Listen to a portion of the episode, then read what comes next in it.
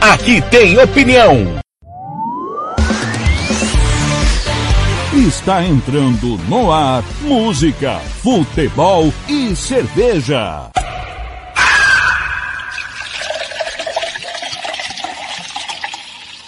Sua revista semanal com tudo o que acontece na semana e o que vai acontecer no fim de semana. Descontração, informação e cerveja para animar o seu sábado.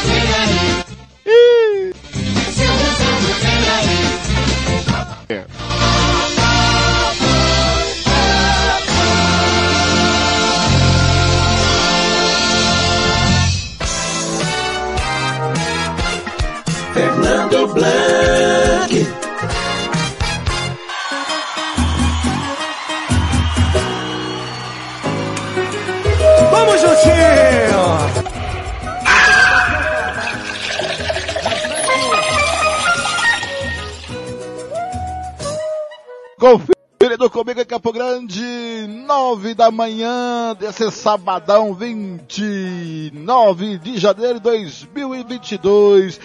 10 da manhã, mais 20, no, no, é, nove- 10 da manhã em, Campo, em, em Brasília, 9 da manhã em Campo Grande, Mato Grosso do Sul. Como foi sua semana? Foi legal, galera? Chegou o primeiro Música, Futebol e Cerveja da Rádio Futebol da Canela em 2022. Estamos voltando de férias, galera. E legal, já voltamos com o Planeta Bola da semana e o Giro Esportivo. Hoje com música, futebol e cerveja, hoje tem muita coisa pra você. Hoje tem Cláudio Roberto, técnico que ficou preso lá, como diz os cronistas eh, carioca no mundo árabe. Tem Rodrigo Azevedo falando também das coisas do Chapadão do Sul. Tem o Milton Groselha Neves. Tem, olha, tem o Cláudio Zaidan, galera. Tem muita coisa pra você legal. Tem o momento do esporte. Olha, fique à vontade. Ah, estamos em casa, já amanheceu, já foi lá no mercado, já comprou o pão pra patroa, já fez o cafezinho, já tomei o meu cafezinho. Aí, ó, o tempo tá meio nublado aí, cuidado pra você lavar o carro agora, que hoje é dia de lavar o carro, aqueles bermudão, chinelão de dedo, cuidado pra você lavar o carro e depois sair aí e chover e sujar de novo. Hoje é dia de andar com o filhote lá no quintal, no jardim, na rua, na praça, você que tá caminhando, você que tá andando de bicicleta, ouvindo a Rádio Futebol da Canela pelos aplicativos, muito obrigado pela sua companhia. Essa é a Rádio Futebol da Canela, a número um do jornalismo esportivo do Mato Grosso do Sul, a casa do futebol do Brasil, é o timão do TLF que tem a minha coordenação, do eterno, querido Marcelo da Silva, Paulo Anselmo, Ivair Alves, Robert Almeida, o Megamente, Hugo Carneiro, Roqueiro, Samuel Rezende, Lucas Ipamucedo, Ramiro Pergentili, Gian Nascimento itinerante, Roberto Xavier, o carteiro, Oséias Pereira, o homem que se esconde, Ronaldo Regis, o homem que tá rouco, Kleber Soares, o comentarista que dá letra, Samuel Duarte, Gilmar Matos, o cara que fica mais noivo durante o mês, Juliano Cavalcante, Thiago Caetano, palmeirense, junto com o Thiago Alcântara, também é palmeirense, Sérgio Romperi, João Marcos e Catilcia Fernandes. Obrigado a você que está ouvindo no site da Rádio Futebol da Canela, www.radiofuteboldacanela.com.br. Muito obrigado, hein, galera? 20 mil acessos em janeiro! Só do site. E daqui a pouquinho eu vou ler uma, uma notícia de hoje da Rádio Futebol da Canela é, escrita pelo nosso comandante Tiago Lopes de Faria. É, você que está no aplicativo Rádios Net, seja slide online, Rádio Box, ou no aplicativo da Rádio Futebol da Canela, que você abaixa no Play Store do seu celular.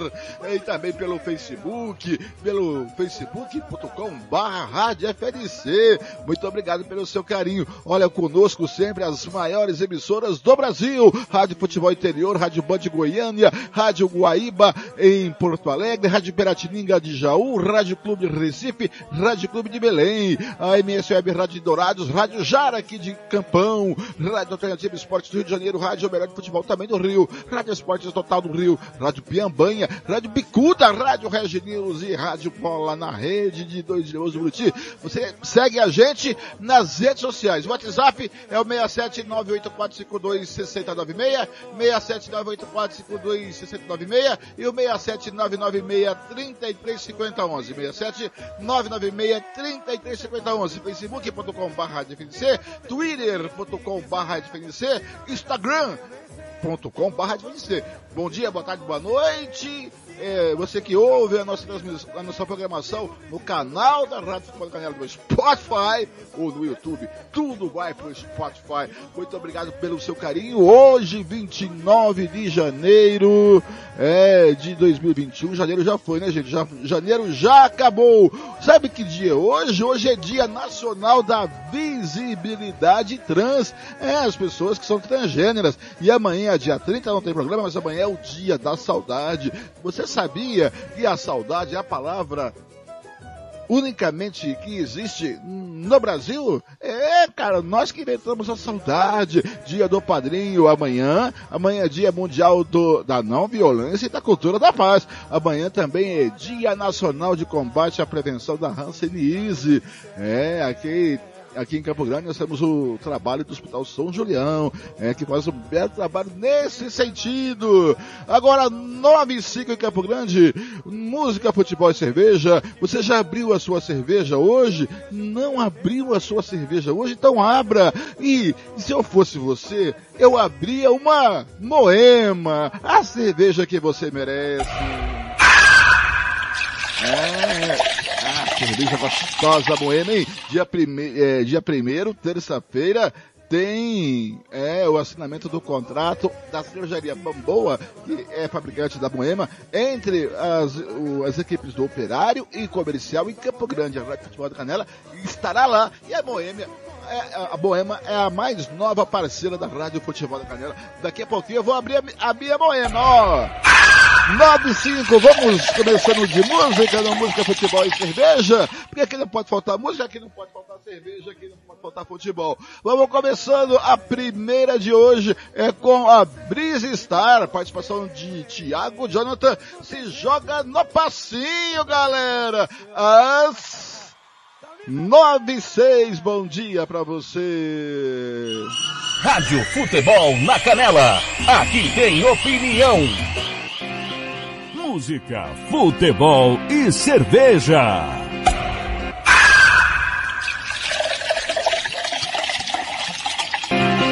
Música, futebol e cerveja.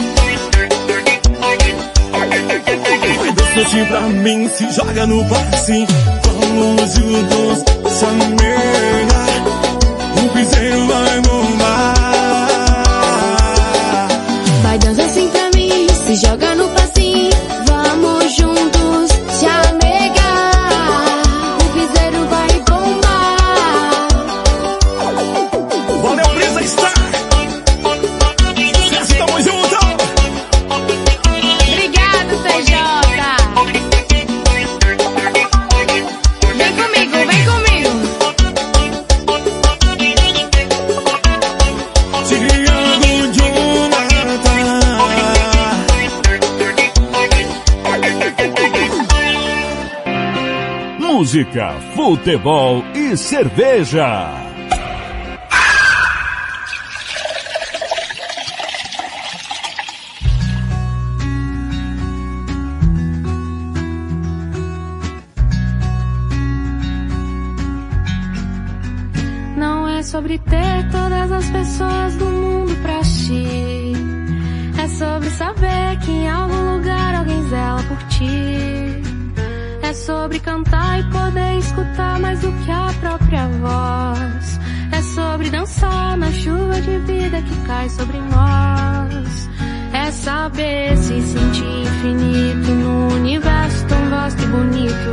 Sonhar.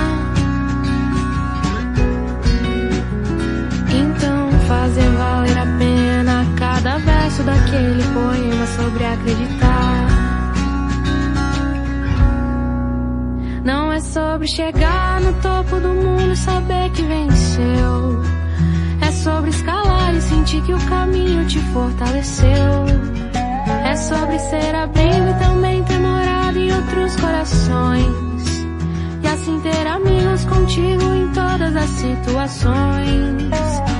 A gente não pode ter tudo. Qual seria a graça do mundo se fosse assim?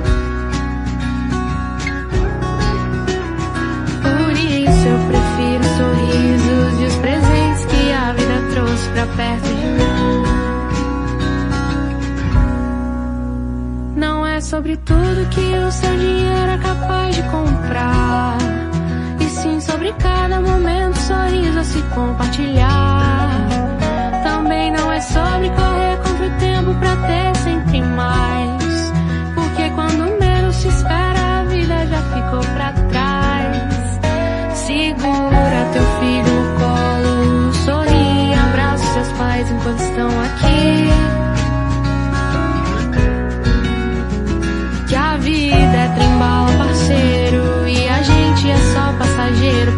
Prestes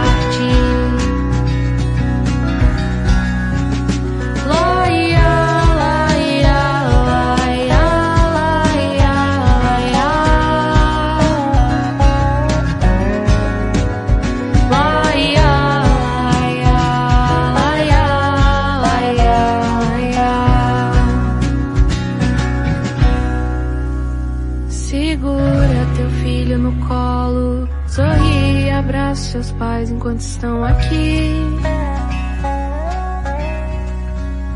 Que a vida é trembala, parceiro, e a gente é só passageiro, prestes a partir. Música, futebol e cerveja.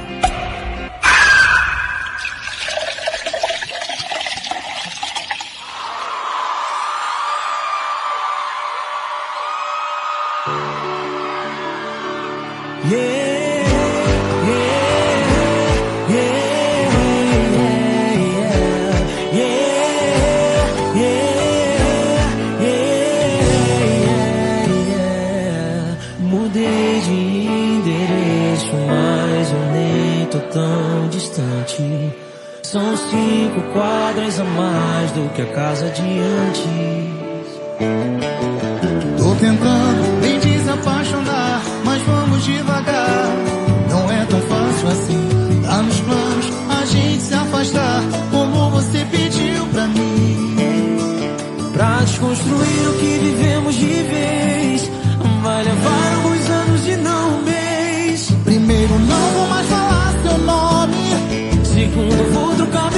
Telefone.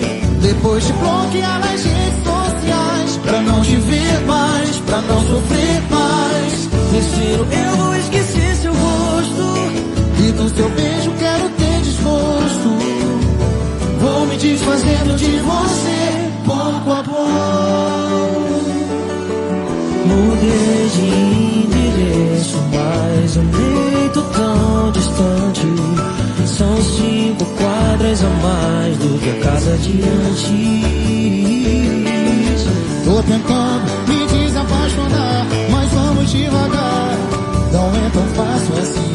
Tá nos planos a gente se afastar, como você pediu pra mim.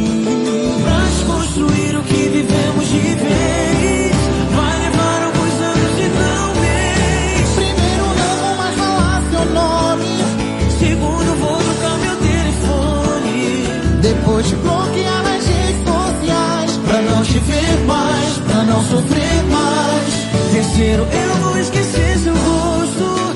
E do seu beijo quero ter desgosto. Vou me desfazendo de você, pouco a pouco. Primeiro não vou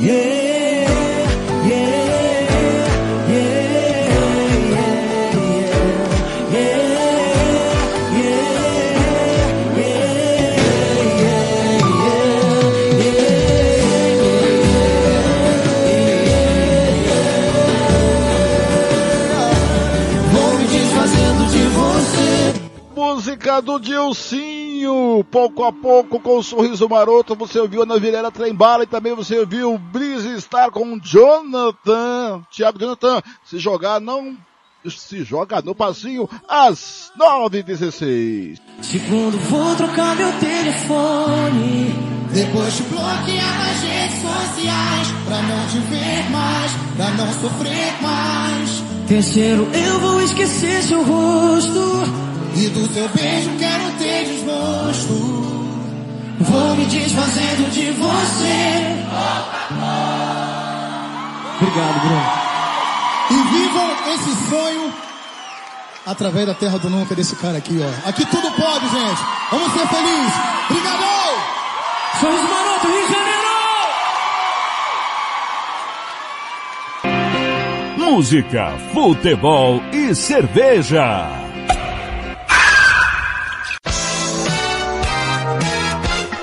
Fernando Blanc.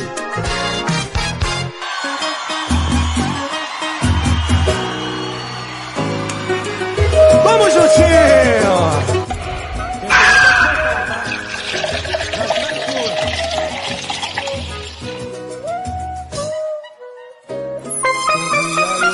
Conferindo comigo, Campo Grande, são 9 a 17. Aí o primeiro bloco musical, tudo bem, gente? Olha, como o tempo tá esquisito, vamos começar com tempo e temperatura no centro-oeste brasileiro e logo depois vem José Roberto Xavier com o momento do esporte.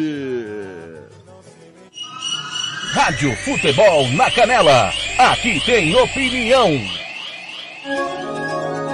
E agora, o tempo e a temperatura. Neste sábado, sol, muitas nuvens e chuva a qualquer hora no centro-norte de Mato Grosso, nordeste de Goiás e centro-sul e oeste de Mato Grosso do Sul. No Distrito Federal, Cuiabá e no norte de Mato Grosso do Sul, sol e pancadas de chuva com risco para trovoadas. A temperatura no centro-oeste pode ficar entre 15 e 36 graus. Em toda a região, os índices de umidade relativa do ar variam entre 30 e 100%. As informações são do Somar Meteorologia. Nayane Carvalho, o tempo e a temperatura. Rádio Futebol na Canela. Aqui tem opinião. Momento do esporte. Roberto Xavier.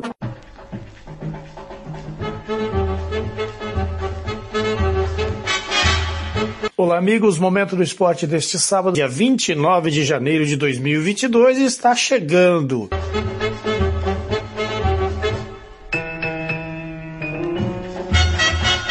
Agora é oficial, Pablo não é mais jogador do São Paulo. Rescisão de contrato foi publicada no BID da CBF nesta sexta-feira, ontem, portanto.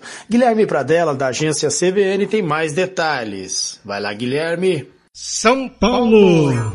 Pablo assinou a rescisão contratual e não é mais jogador do São Paulo. A quebra do vínculo foi publicada no Boletim Informativo Diário da CBF nesta sexta-feira. O clube pagará em valores atrasados cerca de 2 milhões e meio de reais de forma parcelada e ficará com 30% dos direitos econômicos do atacante. Ele será jogador do Atlético Paranaense. Sem espaço na última temporada, Pablo virou alvo de críticas por conta de atuações ruins em momentos importantes. Apesar dos questionamentos, em três temporadas com a camisa do tricolor, foi artilheiro em duas delas em 2019 com 7 gols e em 2021 com 13. O presidente do tricolor, Júlio Casares, postou uma foto ao lado do jogador dizendo que Pablo é um atleta exemplar e que sai pela porta da frente. O agora ex-camisa 9 tinha contrato até o final de 2023. Vitor Bueno foi outro que também deixou São Paulo após rescisão contratual.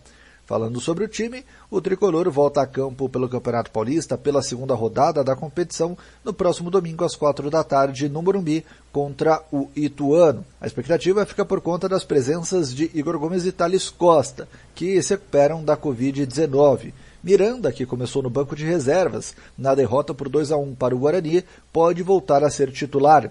Arboleda ainda segue com a seleção do Equador.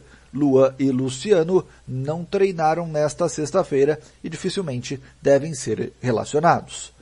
De São Paulo, Guilherme Pradella. Obrigado, Guilherme.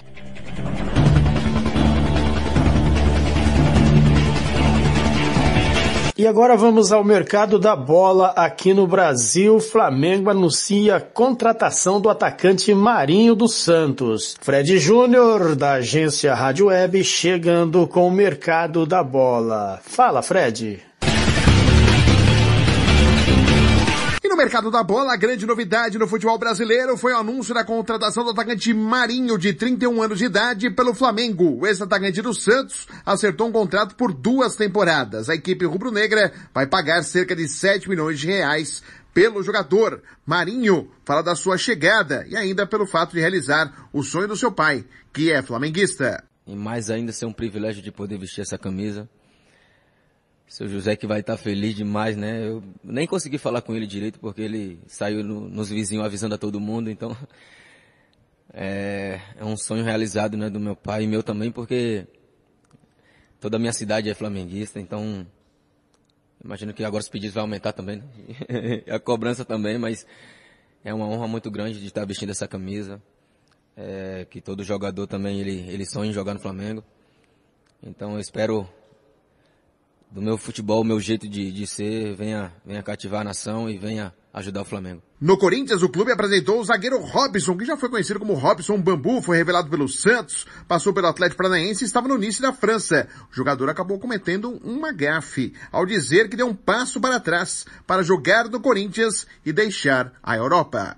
Ah, em relação de voltar para cá para o Brasil, é, tô perto da minha família, né? É, eu acho que a gente tem um sonho, né? Eu sempre tive um sonho de é, ter a oportunidade de, de, de, jogar no futebol europeu. Né? Acho que esse não é um sonho só meu, mas de tantos outros jovens. Né? E sempre quando a gente acaba é, dando esse passo atrás, muitas das vezes a gente pensa, tem muitas é, coisas, passa muitas coisas na nossa cabeça, mas a minha cabeça está super tranquila em relação a isso. É, o mais importante é, é, eu estar feliz com a minha decisão que eu tomei. Estou é, feliz de estar perto da minha família. É, fui abraçado aqui, então acho que é, é encarar essa aventura da melhor maneira possível. E ainda sobre o Corinthians, o clube negociou o volante Ederson, que estava no Fortaleza, para o Salernitana da Itália. O Botafogo tenta a contratação do atacante Oscar Romero, irmão de Ângelo Romero, que jogou no Corinthians. Oscar Romero deixou o São Lourenço da Argentina. O Grêmio anunciou a renovação do atacante Ferreirinha até 2024. Já no futebol europeu, o Newcastle está contratando o meia Bruno Guimarães, que está com a seleção brasileira. Inclusive, dirigentes do clube inglês estão em Belo Horizonte. Bruno Guimarães estava no Lyon da França e vai custar cerca de 312 milhões de reais por cinco anos de contrato ao time inglês. E o Liverpool está perto de anunciar a contratação do meia colombiano Luiz Dias, que estava no Porto de Portugal. Agência Rádio Web com informações do mercado da bola, Fred Júnior. Obrigado, Fred. Um final de semana abençoado a todos.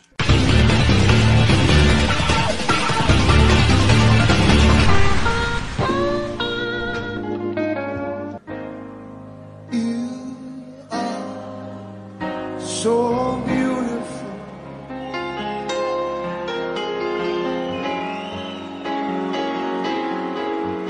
To me. Olá, estamos procurando por você, aí na sua cidade. Você aí de casa pode trabalhar com o melhor perfume do mundo, os melhores produtos capilares para você que é cabeleireiro, nutracêuticos e maquiagens, produtos com altíssima qualidade desenvolvidos especialmente para você conquistar a independência financeira e viver uma vida ilimitada. É o sonho de muitas famílias e a Amaca Paris proporciona para você uma oportunidade de mudança de vida com baixo investimento. Com a venda dos produtos você ganha 100% de lucro lucro. Entre em contato agora mesmo com o representante independente Etiel Silva pelo telefone 67 998 29 1225. 67 998 29 1225. Quer ser feliz? Vem pra Amaca Paris. Borripou se apaixonou. Momento do Esporte.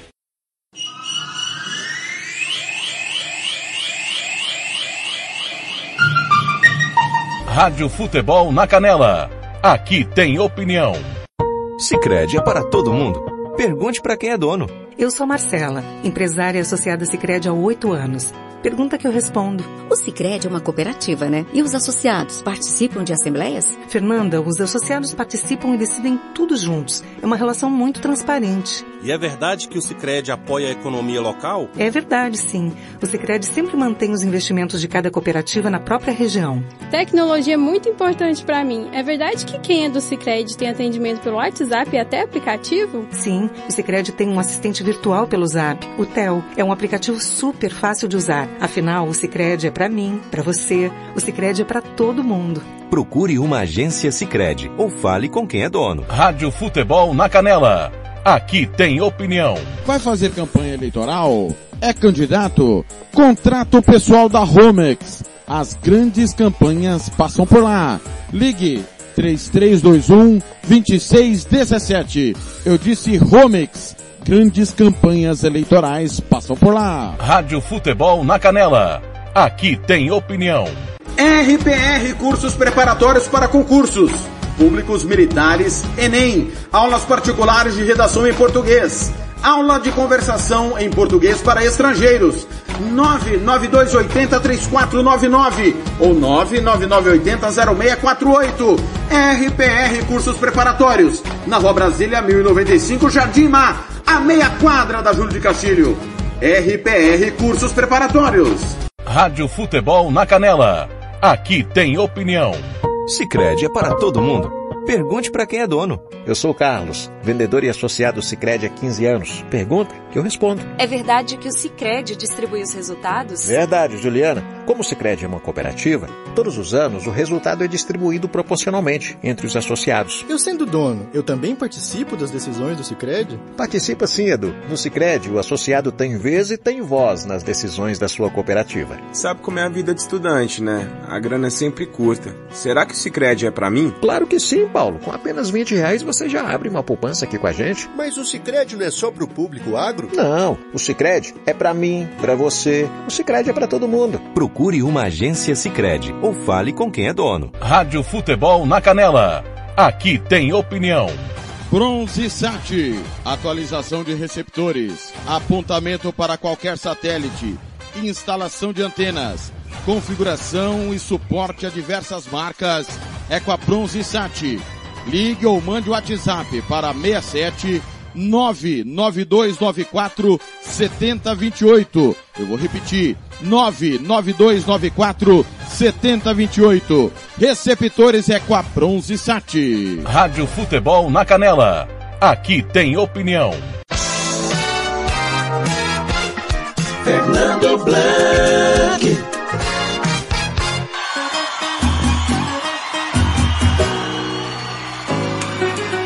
Vamos juntinho! Quem souber pode cantar, tá? Já está incluso. Se um dia eu disser que não te amo, é que eu te amo ainda mais. Pode acreditar. Se um dia eu disser que não te quero, é que eu te quero. Tenta imaginar. Conferindo comigo em Campo Grande, são 9h29 da manhã, música Futebol e Cerveja, vai pedindo sua música, é, pelo WhatsApp 67996335011 ou pelo WhatsApp 67984526096. Olha, gente, mais muita informação para você, aqui tá chegando, é informação, aqui no Música Futebol e Cerveja. Salve, meu amigo, na audiência aqui. Um grande ano a todos nós, cheio de boas notícias para nosso esporte. E pe... é pedir muito?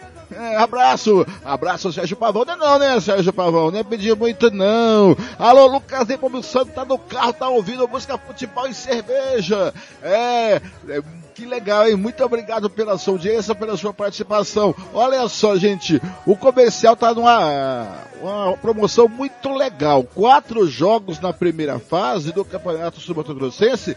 Você vai pagar 60 reais para assistir quatro jogos do comercial. Ou você pode ter a preferência de ir nos quatro jogos do campeonato e ganhar uma camisa do comercial pagando 150 reais você vai pagar 150 reais de uma camisa do comercial oficial do clube e mais quatro jogos, né? Que legal. Mais informação chegando aqui, ó. Rodrigo Casca é do Verdão. Casca de volta ao Metropolitano de Santa Catarina. Vai comandar o Metropolitano lá no estadual de Santa Catarina, tá certo? Mais informações aqui do, do nosso Futebol, a M Tavares divulgou os, os, eventos de 2022 da M Tavares.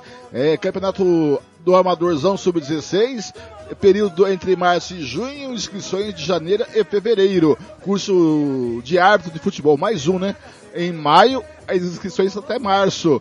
Em março, as inscrições Copa Pantanal Sub-16, julho e a inscrição vai ser, vai ser convidados, tá?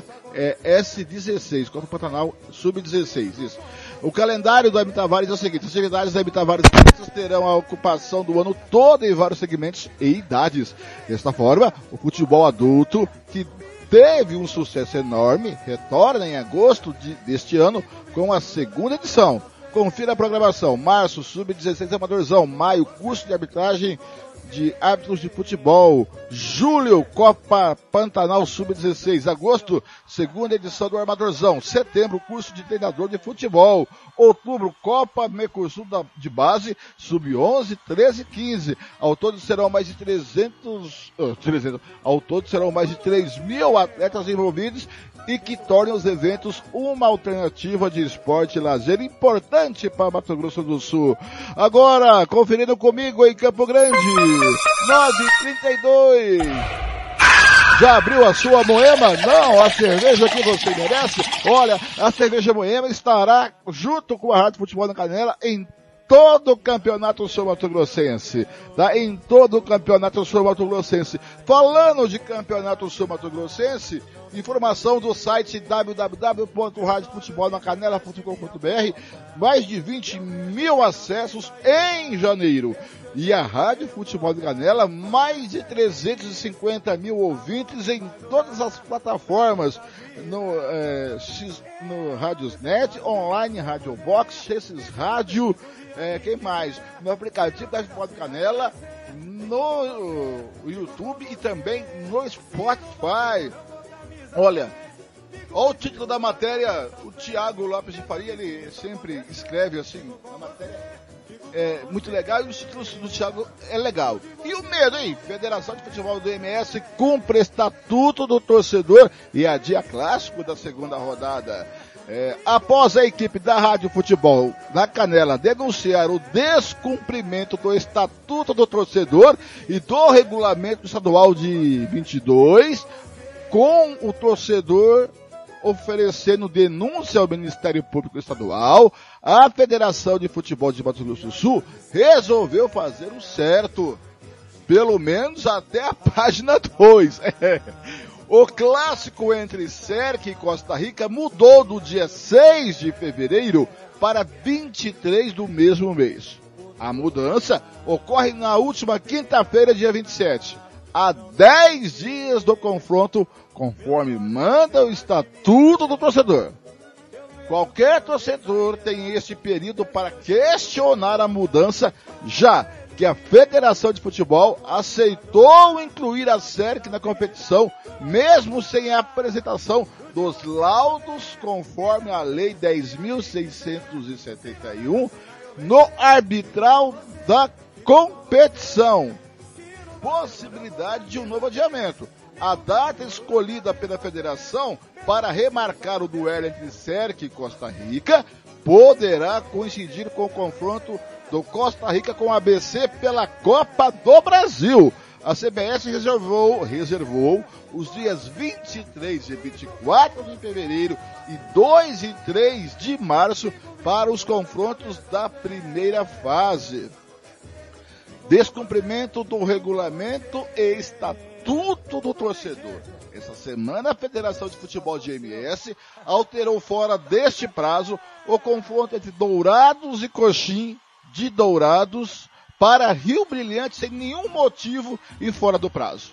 O estádio está liberado pelo Ministério Público Estadual e o prazo para a mudança expirou na última segunda-feira, dia 24. Além disso, inverteu o mando de campo do Dourados contra o Aquidauanense, algo proibido, proibido pelo regulamento da competição no artigo 12. A tabela original previa jogo em Dourados, noturno, e em Aquidauana, no returno. Diante disto, um torcedor ingressou no Ministério Público Estadual com a denúncia contra a Federação de Futebol. Na ouvidoria da Federação de Futebol, a, tem, é, que tem 30 dias para responder, conforme diz o Estatuto do Torcedor, e no TJDMS informando o descumprimento do regulamento. Segundo o presidente do TJDMS, Patrick Hernanes, a denúncia do torcedor é enviada à Procuradoria, que analisará se oferecerá denúncia ou não contra a Federação de Futebol de Mato Grosso do Sul. Na Série B de 21, o TJD entendeu ilegal a mudança de prazo das inscrições de jogadores após publicação do regulamento definitivo. Ouvidoria. A federação terá 30 dias para justificar o descumprimento do regulamento e dos prazos previstos na Lei 10.671 ao torcedor, conforme diz o artigo 6 do Estatuto. Artigo 6. A entidade responsável pela organização da competição, previamente ao seu início, designará o ouvidor da competição, fornecendo-lhe os meios de comunicação necessários ao amplo acesso dos torcedores. Você acessa o site da artefutebolancanela.com.br, você vai ler essa matéria e lá vai estar também todo o artigo, tá? O artigo 6 e os desdobramentos disso. Para o comentarista da Futebol da Canela, Ramiro Pergentini, que é advogado, o ato torcedor tem, tem que ser aplaudido por todos que querem a melhoria do futebol do Mato Grosso do Sul. Abre aspas para Ramiro. Estou cansado de ver matérias do site da rádio sobre falta de prestação de contas, inscrições irregular, escalações irregular, falta de lados e ninguém faz nada. O promotor, muitas vezes, com a demanda de situações, não se atenta para o que acontece com o futebol. Quanto mais, quanto mais a reclamações forem realizadas, ou mais o Ministério Público é provocado a dar uma resposta à sociedade e averiguar, fecha aspas, afirmou Ramiro no giro esportivo de ontem, sexta-feira. Procon, o Procon, o superintendente do Procon de MS, Marcelo Salomão, presidente do Procon MS, ao saber da denúncia feita pelo torcedor, mostrou total apoio à causa e afirmou que tomará providências. Abre aspas para Marcelo Salomão. Nós vamos falar com o promotor Luiz Eduardo, que cuida do Código de Defesa do Consumidor e do Estatuto do Torcedor, e vamos para cima para acabar com essa bagunça. Disse Salomão a nossa reportagem, fechando aspas. O que diz o Estatuto do Torcedor? A Federação de Futebol de Mato Grosso do Sul publica costumeiramente a tabela definitiva até o término da primeira fase com locais e horários, diferentemente do procedimento feito pela CBF na confecção das tabelas das competições. A Copa do Brasil, como eh, explicamos acima, tem quatro datas reservadas para a primeira fase, até o dia 13 de fevereiro, dez dias antes do início da competição. A entidade oficializa, oficializa. Na tabela do Brasileirão, a CBF divulga datas e horários até certo ponto. As demais horários estão com possibilidade de um ou outro dia e com o horário confirmar a confirmar, pois é permitido até 10 dias antes a definição. As mudanças do regulamento só são permitidas se e somente se a competição tiver novos calendários para iniciar conforme o artigo 9 do parágrafo 5 ou seja, inversão de mando que é proibido pelo artigo 12, só o estado só se o estadual tiver seu início adiado em 60 dias após prestação, a apresentação de um novo calendário. Acesse o site da Rádio Futebol em Canela, você vai saber tudo isso, tá lá, a lei, os artigos, tudo que você puder saber sobre a, a, o estatuto torcedor e seu direito torcedor, que é seu direito, tá? Agora, em Campo Grande, Mato Grosso do Sul, 940, 25 graus na capital mais morena do Brasil. Já choveu aqui na região norte. 9h41, vamos de música aqui na Rádio Futebol da Canela, na música Futebol e Cerveja. Meus olhos dizem mais que minha boca. Eu vejo que não tem saída.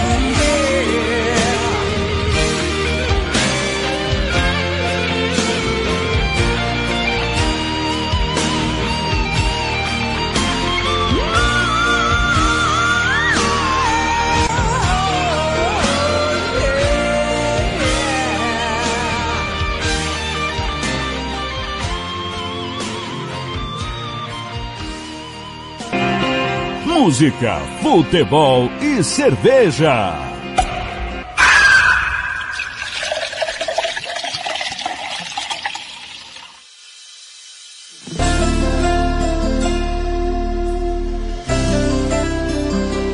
Mensagem apagada, mandei na hora errada, me arrependi e te acordei.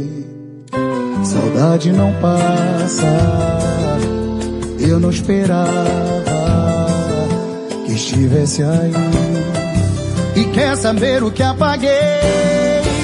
Lembrei das nossas madrugadas que gosta de dormir sem nada, que quando sonha fala e ri, e nega diz que eu inventei, odeia dormir maquiada,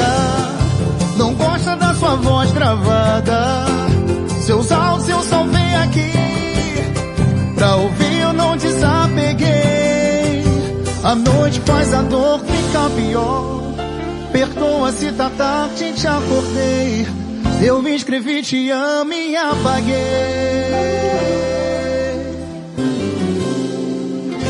Mensagem apagada, mandei na hora errada, arrependi e te acordei. Saudade não passa, eu não esperava que estivesse aí. E quer saber o que apaguei? Lembrei das nossas madrugadas Que gosta de dormir sem nada Que quando sonha fala e ri E nega diz que eu inventei Dormir maquiada. Não gosta da sua voz gravada. Seus áudios eu só venho aqui Pra ouvir eu não desapeguei. Eu lembrei das nossas madrugadas Que gosta de dormir sem nada. E quando sonha fale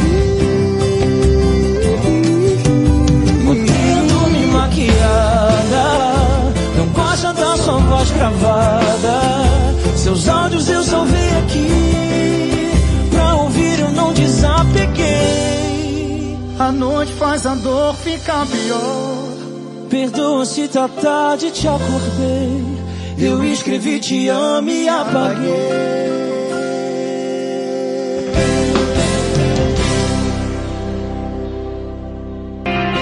Música, futebol e cerveja.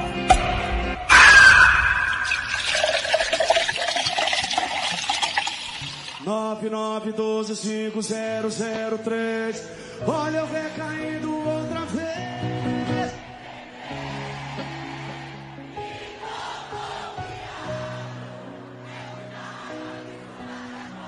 Esquece, bebê. Embaixador tá estourado. Simbora sim.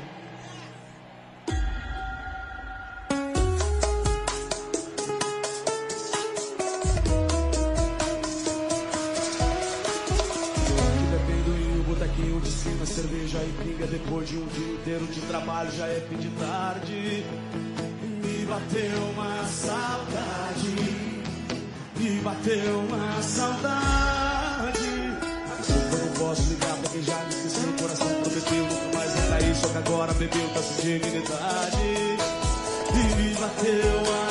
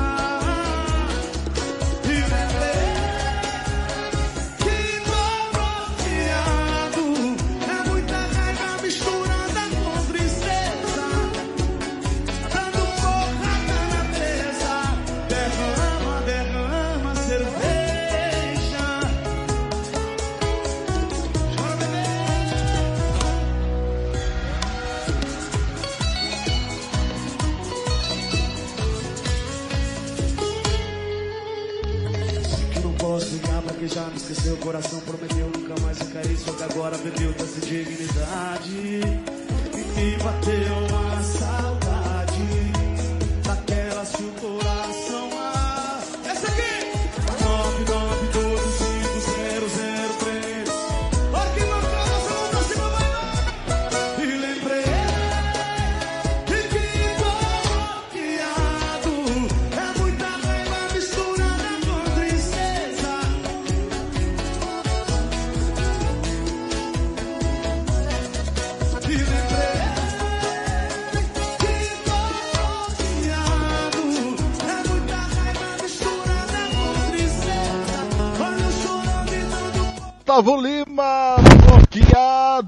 Você também ouviu Dilcinho Sorriso Maroto com a música Mensagem Apagada e também Angra, saudoso André Matos. Agora, 9h51 em Campo Grande. Derrama, derrama cerveja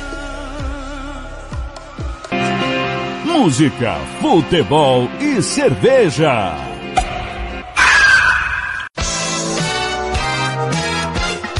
Fernando Blanc.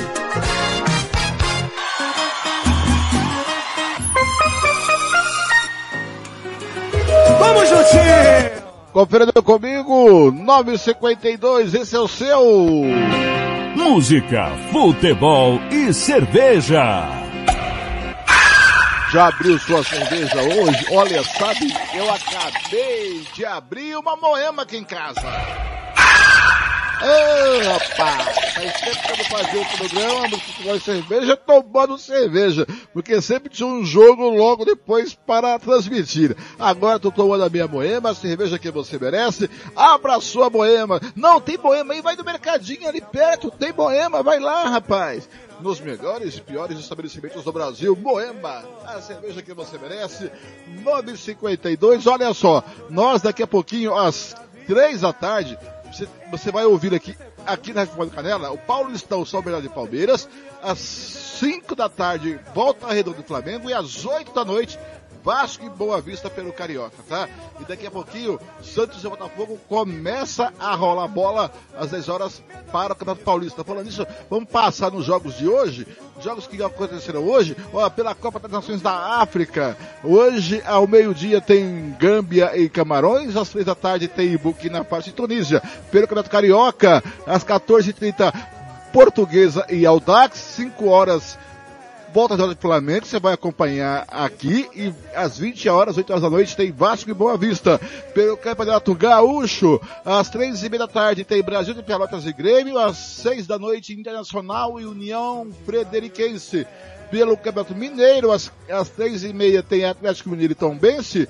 Pelo Paulista, 10 da manhã, daqui a pouquinho a bola rola para Santos e Botafogo. Às 3 da tarde tem São Bernardo e Palmeiras, você vai curtir aqui. 5 da e meia da tarde tem Ferroviária e Água Santa. E às 7 e às 5 também, 5 e meia da tarde também, tem Ponte Preta e Inter de Limeira. Na Copa do Nordeste, às 3 da tarde tem Campinense Bahia.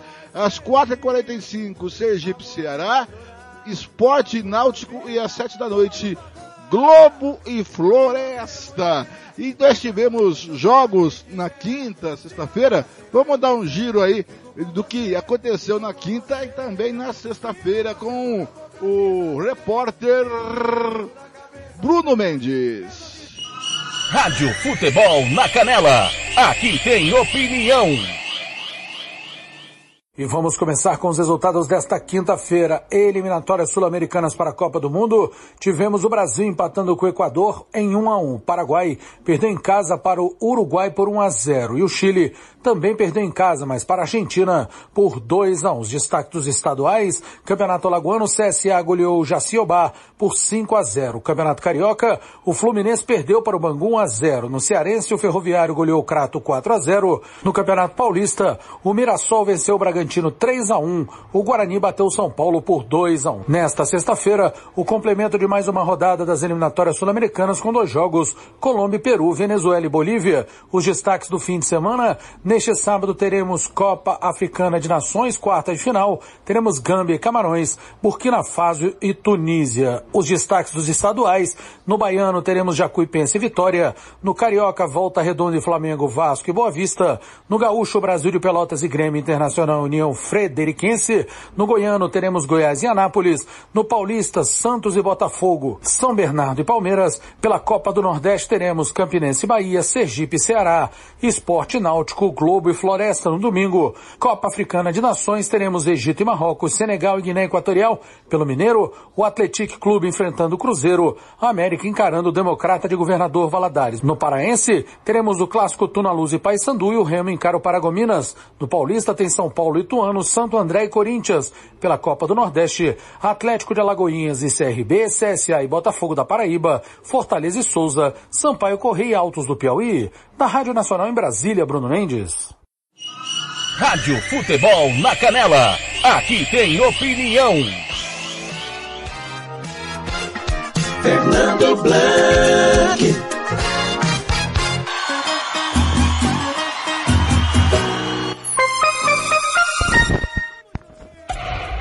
Conferindo comigo, são 9h56, tá aí Bruno Mendes. Olha, você ouviu aí o MS no campo, que está de volta 2022 com a Catarina Fernandes, e ela vem no Muscular de Cerveja falando que ontem a ministra Damares, a ministra da Família e Cidadania, Damares, esteve aqui no Mato Grosso do Sul para lançar um projeto social que envolve crianças indígenas do Mato Grosso do Sul. Bom dia, Catiúcia! Catiúcia Fernandes.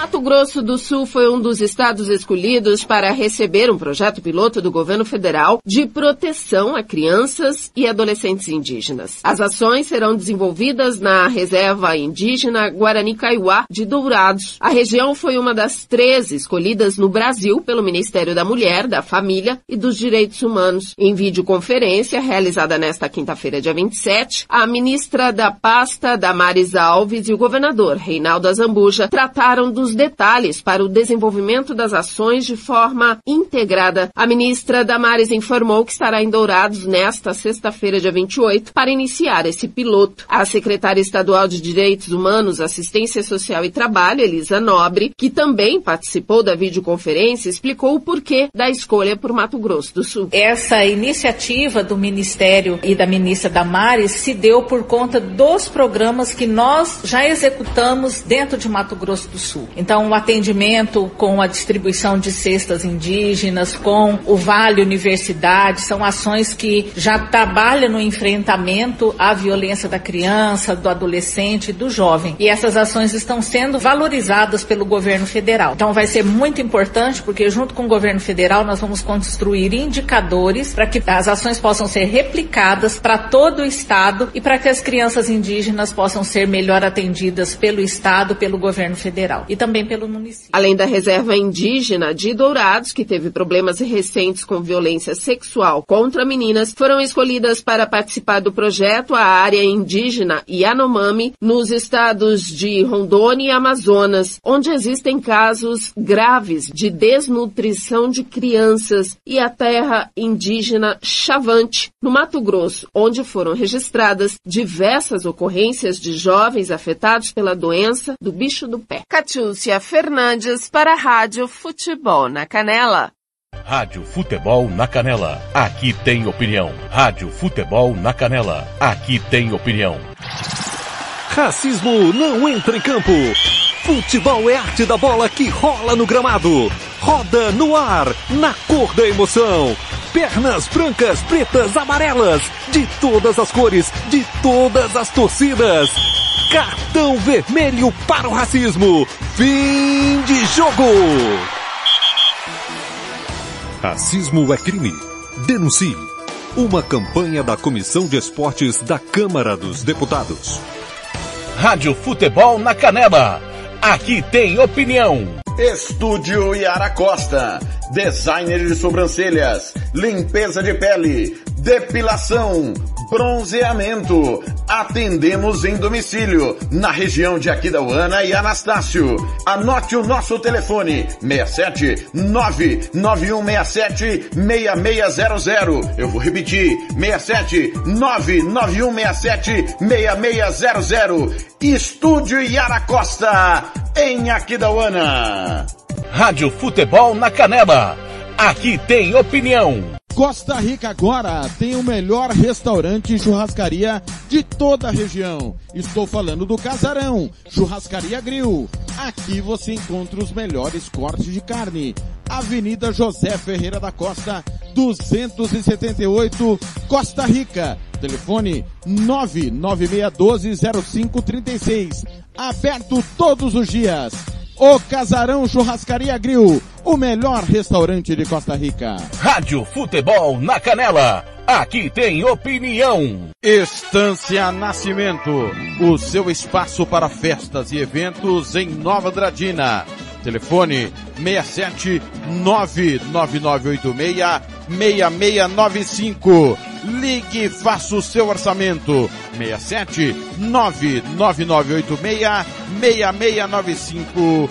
Estância Nascimento em Nova Andradina. Rádio Futebol na Canela. Aqui tem opinião. Fernando Blanc.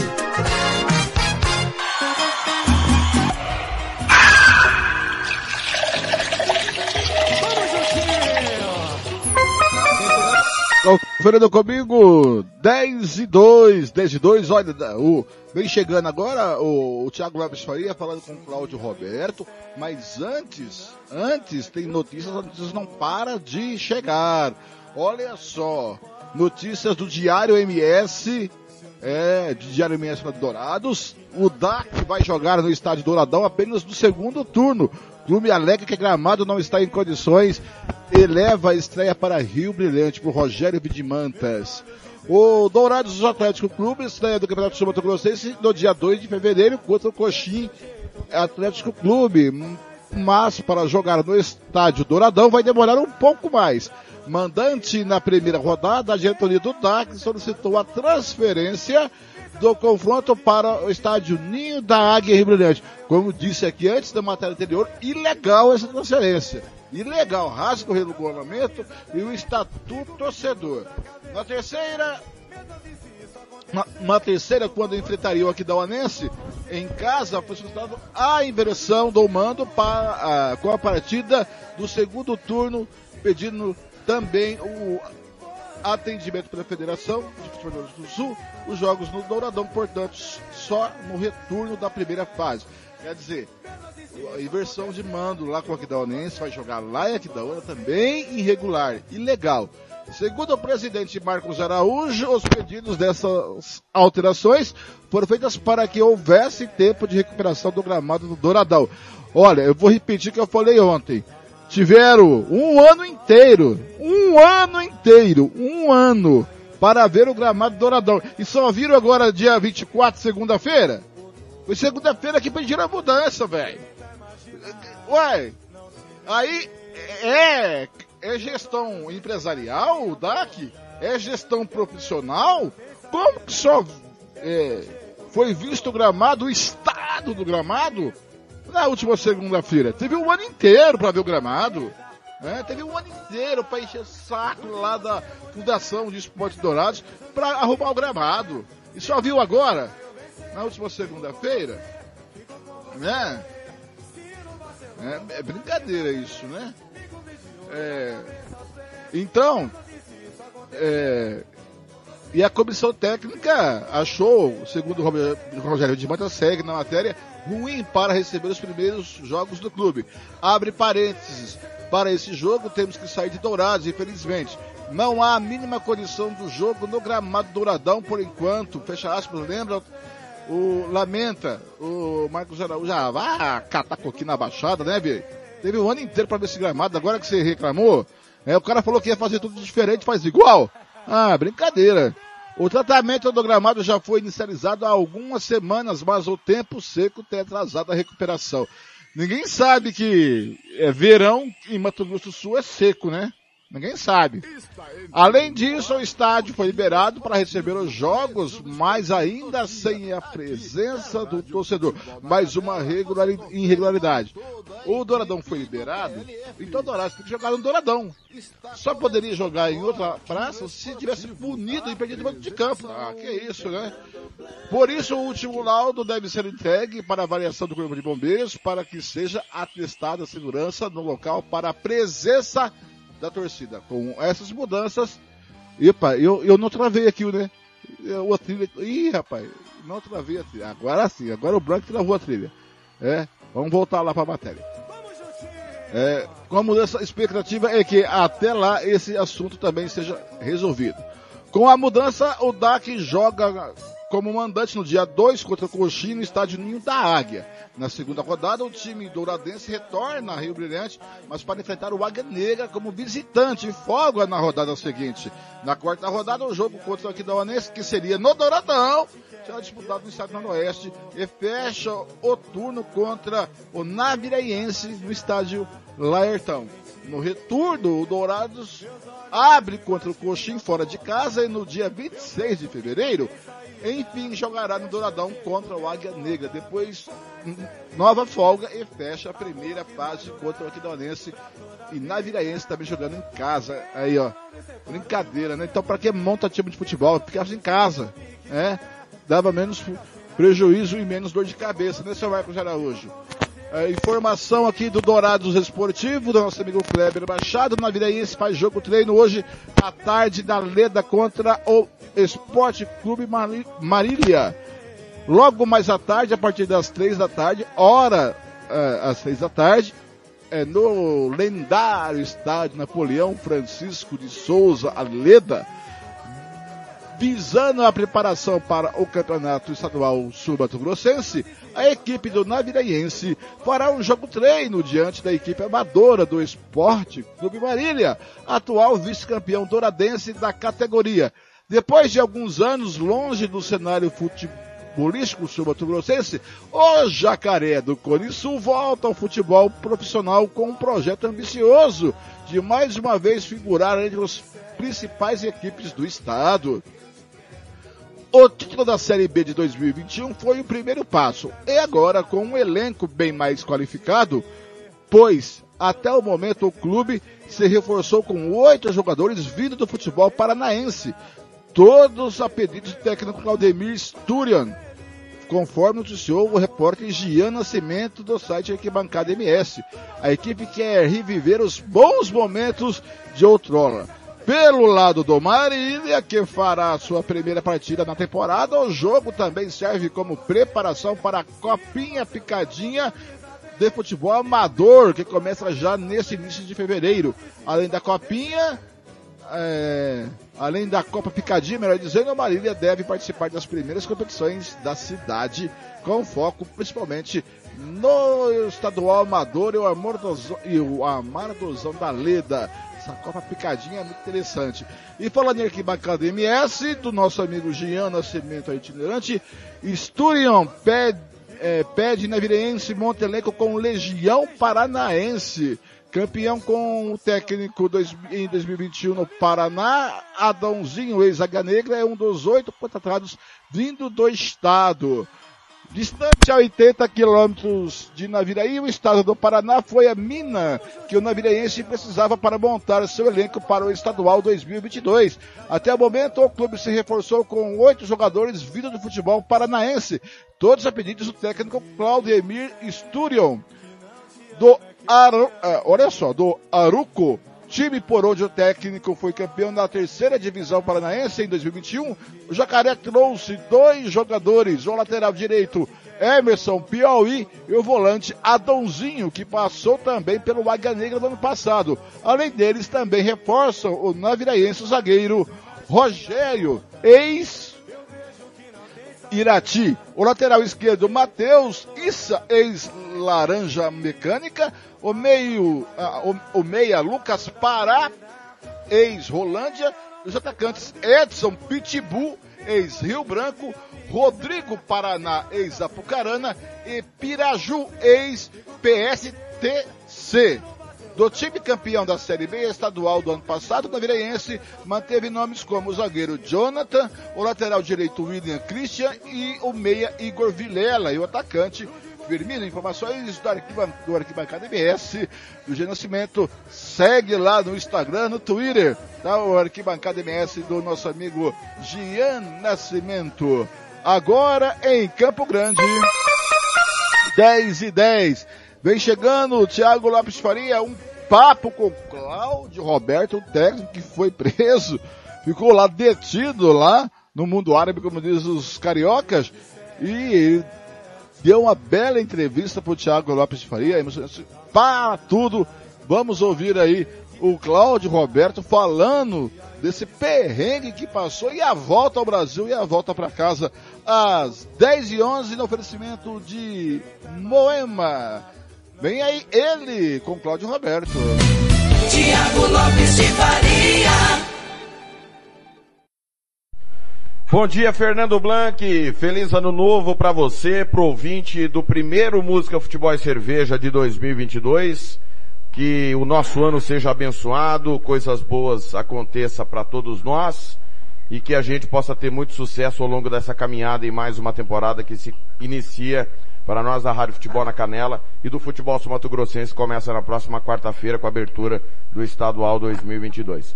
Meu primeiro entrevistado em 2022 e desse sábado é um técnico que fez história na última década no Mato Grosso do Sul. São três títulos, dois como treinador, um como auxiliar e preparador físico, dois acessos com o Corumbaense, participação em Copa do Brasil, saiu daqui direto para uma seleção nacional, passagem por futebol asiático, também pelo mundo árabe e que viveu um drama no final do ano passado, mas nos últimos dias esse drama acabou, ele pôde finalmente iniciar 2022. Cláudio Roberto, bom dia, feliz ano novo e acho que o seu ano começou quando você embarcou para o Brasil de volta, né? Tudo bem? Satisfação mais uma vez falar com você.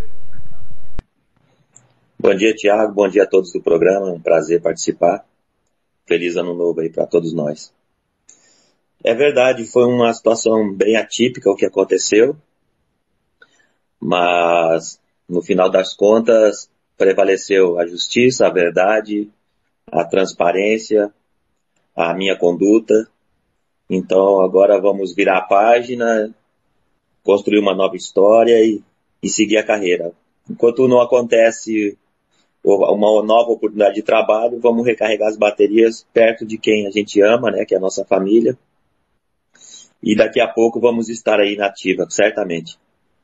Nós estamos conversando com o técnico Cláudio Roberto, campeão pelo Águia Negra, pelo Sene, dois acessos pelo Corumbaense, passagens também pelo 7 de setembro, onde evitou rebaixamento. No, no mesmo ano que ele foi campeão pelo Sene, ele trabalhou no 7 de setembro, também trabalhou no time do Costa Rica na temporada 2020. E em 2021, dois trabalhos é, no Espírito Santo trabalhou no Vitória no primeiro momento do campeonato capixaba e depois no Rio Branco na Série D, inclusive eliminando o Aquidauanense na fase eliminatória. É, chegou a estar no grupo com o Águia Negra. É, Cláudio, e, e, a sua saída, queria que você falasse um, no momento da saída de cada clube. Me parece que no Vitória uma sequência de resultados não tão bons e não houve a sequência. E na questão do Rio Branco, é, você é, cometeu, é, foi cometido pelo Covid, né? E aí foi, acabou sendo demitido durante a sua recuperação, é isso? É, vamos, vamos, vamos por partes. No, no, Vitória, no Vitória nós tínhamos campanha de, no momento da minha saída tínhamos campanha de finalista. Isso não quer dizer que quando você está numa campanha com bons resultados e atingindo os objetivos do clube, que tá tudo, tudo está bem. Mas no meu entendimento, tudo que a diretoria me pediu, nós estávamos cumprindo. Eles entenderam que era hora de mudar, que era, que era hora de promover o auxiliar permanente para treinador principal. Eu respeito a decisão do clube, posso não concordar, mas respeitei a decisão do clube e então saí do, do, do Vitória. Mas o trabalho no Vitória no estadual, para mim, foi um dos meus melhores trabalhos da minha carreira. Porque foi uma reconstrução. Saiu todo mundo e nós montamos um time do zero. E a partir daí começamos a colocar as ideias, começamos a colocar um padrão de jogo. A equipe teve cinco vitórias consecutivas. Então, num campeonato tão curto, você ter cinco vitórias consecutivas é praticamente carimbar o passaporte para as finais do estadual. Mas como eu falei antes, é, o clube é soberano, né? Se ele entende que deve mudar, muda. É, dizem que no Brasil isso é uma cultura, não é uma cultura, é uma forma de agir, né? Não tem nada a ver com cultura isso. É comportamento de quem dirige. Então, para mim, fica a, marca do trabalho, das relações que eu tinha com os jogadores, que eram muito boas. E, e aí eu saí do Vitória, fiquei pouco tempo desempregado, acho que uma semana ou duas, e recebi o convite do Rio Branco. No Rio Branco, a equipe já estava montada, eu pouco, eu pouco pude acrescentar em termos de indicar jogadores com um perfil que a gente entendia que o Rio Branco precisava para disputar uma competição nacional. O Rio Branco, apesar de ser um clube talvez o mais tradicional aqui do Espírito Santo, tem muitas dificuldades estruturais. Isso dificulta você disputar uma competição nacional onde você encontra equipes de nível muito competitivo. Nós estávamos num grupo muito competitivo. Tanto que depois, apesar das trocas que o Rio Branco fez, não mudou muita coisa porque você não consegue é, encurtar a distância quando você quer resolver de dentro para fora. Eu, eu acredito no contrário. É de fora para dentro que as coisas vão começar. E aí, a partir de que as coisas estejam bem fora de campo, consistentes, consolidadas, é que dentro de campo as coisas vão caminhar bem. Então eu, eu, eu, eu, eu considero que os resultados no Rio Branco não foram bons e o Covid também foi determinante, porque é, jogo a, toda, a todo momento, então não tinha muito que o Rio Branco me esperar. E ali também naquele período veio maus resultados, então eu entendi que perfeitamente que o Rio Branco tinha, tinha que fazer uma mudança naquele momento e, e sair do Rio Branco. Nós estamos conversando com o técnico Cláudio Roberto, ex-Sene, Águia Negra, Costa Rica, 7 de setembro, Corumbaense, futebol paranaense, capixaba, mundo árabe, também futebol asiático. Antes da gente falar do mundo árabe, é, Cláudio, você passou pelo futebol asiático duas vezes, né? Se eu não estou enganado. Sri Lanka direto, 2013. E você esteve no Macau, né? E até viu o Jackson outro dia postando foto. Para quem não lembra do Jackson, jogou com o Cláudio no Corumbaense. Confesso que não lembro se jogou com o Cláudio Doncini, acho que não. Mas no Corumbaense sei que jogou, o Cláudio levou ele e outros atletas. E o Jackson tá lá pagando o preço e tocando a vida até agora, né, Cláudio? Queria que você falasse é, como é que foi essa passagem pelo Macau e, e de ter contribuído, de certa forma, para a formação profissional do, do Jackson. É, o, ja o Jackson foi o... Eu trabalhei com o Jackson quando ele tinha 20 anos. Ele, em 2011 ele foi para o Águia Negra. Ele foi para fazer teste. Na época ele foi indicado por um amigo que eu tenho muita confiança de Maringá. E depois tivemos vários trabalhos juntos. O Jackson, além de bom caráter, é bom jogador. Eu acho até que em algum momento eu também não, não fui legal com ele no, no aspecto assim. Eu rodava ele muito na, na, na, equipe em posições diferentes. Eu demorei a encontrar junto com ele onde ele deveria ter uma sequência. E na realidade o Jackson só foi ter uma sequência na posição que ele mais se identificou e mais ele rende foi em Macau foi quando eu fui para Macau, em 2016, e ele ficou comigo lá. E foi melhor jogador da competição, fez 20, 23 gols, foi seleção do campeonato, e ali ele se encontrou. E a partir disso ele teve uma sequência, e, e tá no que tá hoje, tá, tá muito bem lá em Macau, tendo sequência, levou a esposa, agora vai ser pai.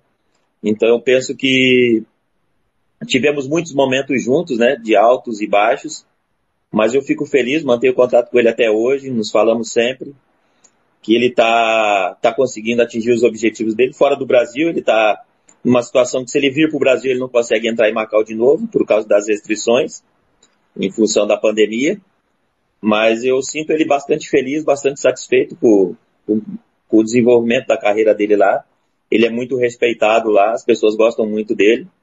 Ele agora voltou para o clube que nós estávamos lá em 2016, para o Monte Carlo. Então a gente está tá muito feliz de ver ele, ele se mantendo em alto nível, fazendo gol sempre, decidindo jogos. Ele é um jogador tecnicamente muito bom. E isso tem se confirmado ao longo dos anos. Macau é um lugar também que eu lembro com muito carinho, porque fiquei dois anos e meio lá. Conseguimos classificar o Monte Carlo para a Copa da Ásia. Conseguimos revelar bastante jogadores que subiram da equipe principal, das equipes de formação para a equipe principal e depois foram para a seleção de Macau. Parece pouco porque a seleção de Macau não é uma seleção expressiva, mas esse é o trabalho. É desenvolver o jogador do clube que ele possa atuar na seleção. E o Monte Carlo sempre teve essa linha de trabalho, que era apostar muito no jovem, colocar para jogar, dar minutos, criar, ganhar experiência, para poder ter bom rendimento no clube e depois jogar na seleção. E isso aconteceu, um número elevado de jogadores que nós trabalhamos. Então, assim, é um clube fora do Brasil que eu tenho muito carinho, muita saudade também. E quem sabe um dia voltar a trabalhar lá. Ô, ô Claudio, você tocou num, num, assunto que é difícil um treinador tocar. É, eu demorei em encontrar a posição. É, nós da imprensa, e vou fazer uma meia-culpa, é muito fácil a gente falar que o técnico escalou o time errado. Sai lá a escalação, é, na pré-jornada mesmo, no caso nosso chama pontapé inicial, ah, o Cláudio escalou o time errado. Mas não viu o treinamento, não viu como o Cláudio tentou ou pensou. Pode ser que dê errado mesmo, de fato. É, eu me lembro no Sene, muita gente questionava por que, que o Biro não jogava. Cara, e aí, só que eu tava no dia a dia do Sene acompanhando os treinamentos, o Biro treinava muito mal, cara. Não é pela qualidade técnica individual que o Biro tem, a gente não questiona isso. Mas o futebol não joga sozinho. É uma engrenagem. Isso tem muito, Cláudio. Treinamento durante a semana, você pode pensar e tentar encaixar. Se a resposta não vier no jogo, é, é, preciso que haja uma compreensão do torcedor, da imprensa, nossa principalmente, que passamos ao torcedor é, é, fielmente no rádio como é o jogo, que às vezes na, no primeiro dia não vai dar certo, no segundo não vai dar certo, e tem que ter uma insistência em algumas ideias, Cláudio? Ah, eu não, eu, essa é uma, é uma pergunta muito boa, sabe? É muito boa porque cada vez mais, menos a imprensa a, pode acompanhar os treinos. Isso desde do, do, do nível mais baixo para o alto nível. No alto nível, então, nem se fala. Não acho que nem tem mais o setorista, né? Tem muito pouco por causa da pandemia também. O que eu vejo, minha, minha, minha opinião, eu sou, eu assumo posição em relação a isso, sabe? Em relação a isso, o que eu penso é o seguinte, Thiago. Há jogadores, por norma, que eles são versáteis, sabe? E também tem uma mentalidade que eu, por exemplo, na minha forma de agir para rodar um jogador no campo por posições diferentes, eu conversei com ele antes. Eu percebi se ele recebeu bem essa ideia de jogar em mais de uma função. Nos treinamentos você percebe se o cara está satisfeito, está feliz. Isso só de olhar no, no, no, rosto, você percebe a fisionomia do jogador, tu já percebe se ele está tá contente com aquilo. Então eu, eu procuro ter essa relação antes para daí propor coisas novas e, e propor posições diferentes. Mas o, o que eu vejo hoje em dia no futebol é que cada vez mais é exigido do jogador que ele atue em mais de uma função. Então o que para a imprensa às vezes é uma novidade, para o jogador não é. Você pode pegar aí os últimos campeonatos aí brasileiro e, e Libertadores, quantos jogadores jogaram em posição diferente, com, a, com o objetivo de surpreender o adversário, de criar uma situação nova, porque hoje em dia todo mundo se conhece. Mesmo o Mato Grosso do Sul, que você não tem uma cobertura ampla da mídia, a gente acompanha de alguma maneira, você que já sabe como as equipes jogam, você já sabe quem que joga lá, as substituições que normalmente os técnicos fazem, você baixa as súmulas do, dos clubes no site da federação, ali você já vê um padrão de comportamento dos técnicos, quais substituições que eles fazem, quem entra, quem sai, de que, de que posição, função. Então, hoje em dia, a informação está ao alcance de todos. Então, tudo isso contribui para você debater, discutir com, com as pessoas, com a comunidade do futebol, aquilo que é possível fazer. É claro que ainda há coisas que não, não, não, não vão mudar, que tem a ver com o resultado. Se o resultado vem e o treinador mudou a função do jogador, todo mundo bate palma, entende que foi uma, uma estratégia inteligente e que funcionou. E quando não funcionou, o treinador muitas vezes, isso já aconteceu comigo, é professor Pardal, é, inventou. Eu acho que quem está no meio do futebol tem que entender isso, mas os treinadores também têm que entender que eles têm que ter suas convicções, seu método, seu trabalho e apostar nisso. É assim que eu tenho levado minha vida, é assim que eu tenho trabalhado no futebol. E claro, observando também o que os outros bons profissionais fazem também, porque há outros profissionais com boas ideias e boas ideias a gente pode, pode desenvolver junto às nossas. Nós estamos conversando com o técnico Cláudio Roberto, passagem pelo futebol sul-mato-grossense, está contando um pouco da sua passagem pelo futebol asiático, também em outros clubes. Já já nós vamos falar do drama pessoal é, que passou o técnico Cláudio Roberto no final de 2021. Mas antes, Cláudio, o técnico Ito Roque do Costa Rica deu uma declaração essa semana à Rádio Futebol na Canela. Muita gente entendeu como antiético. Eu não entendi dessa forma. Posso eu estar errado e, os, e quem entendeu como antiético estar certo. Questionado pelo nosso, hoje está apresentando Fernando Blanc, mas que fez entrevista com ele sobre o investimento, que de fato, mais uma vez, e de fato mesmo, 2022 o Costa Rica vai ter o maior porque está na Copa do Brasil, né? Então juntando Copa do Brasil, é disparado o maior, cerca de 2 milhões de investimento nesse momento para a temporada. É, ele falou que se dinheiro fosse primordial no futebol, o Costa Rica teria 17 títulos e não apenas o do ano passado. Que muita coisa influencia. O dinheiro é importante sim, mas que tem a questão da contratação de jogadores, a, que, a, a questão de o time da liga, questões extracampo. É, eu entendi que ele justificou que muita coisa passa pelo trabalho, obviamente, que o dinheiro é importante, passa pelo trabalho do treinador. Não que ele tenha feito uma crítica aos treinadores anteriores, não é isso. Mas você teve lá, Cláudio. E, e coincidência ou não, o, o, Ito é o primeiro técnico após a mudança é, da diretoria do Costa Rica. É, o Costa Rica com você teve o segundo maior, só não teve o maior investimento porque o Águia Negra tinha a Copa do Brasil. A cota da Copa do Brasil e, e, e, no ano que você teve lá, essa cota passou de um milhão na questão do Águia Negra que acabou sendo campeão naquela temporada. Mas é isso mesmo, Cláudio. Ter só o dinheiro não resolve o problema, principalmente se tiver ingerência no, no trabalho de campo? É, eu, não, eu não vi essa entrevista do Ito, mas eu, eu entendo uh, um pouco o que ele quis dizer, né? Porque se fosse só dinheiro mesmo, os clubes mais poderosos do mundo ganhavam todo ano também, né? Os campeonatos, suas ligas, as Champions, a Champions League. Mas uh, trazendo assim para nossa realidade, né? o Costa Rica está em busca de uma cultura de vitória, né? Eu, eu penso assim, né? Eu já pensava assim quando eu estive lá, é, eu também verifiquei isso. Precisa de uma impor uma cultura de vitória, né? Então eles foram, eles foram campeões. Então agora passa a ter uma mentalidade de cultura de vitória. Ele sabe o que é preciso fazer, o Ito sabe o que precisa fazer para continuar tendo sucesso.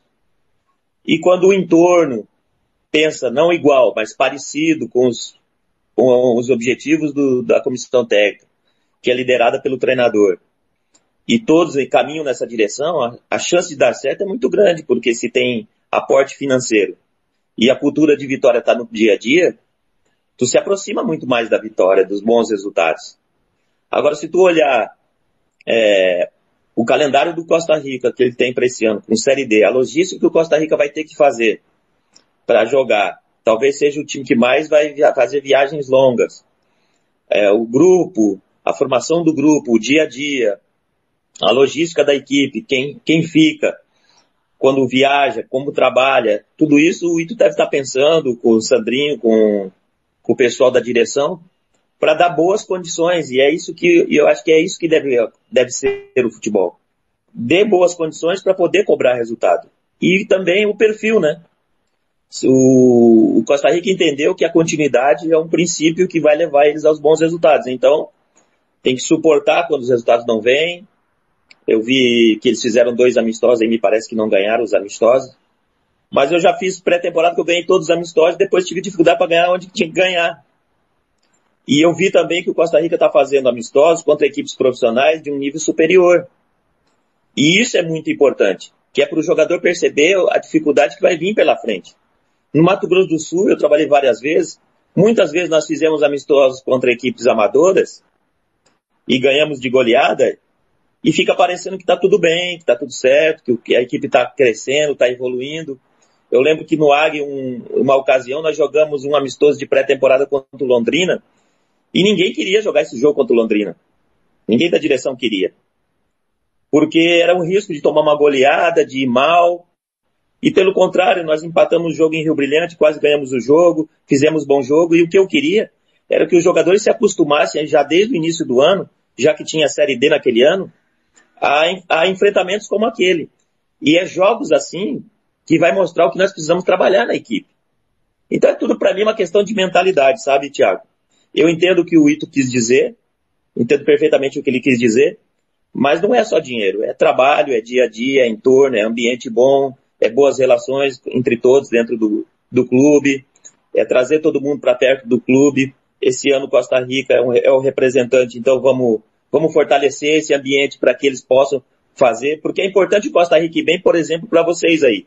Se o Costa Rica for bem, o, o Estado do Mato Grosso do Sul passa a ser bem falado, passa a ser visto de uma outra maneira, passa a haver interesse de profissionais de, de melhor nível trabalhar no Mato Grosso do Sul.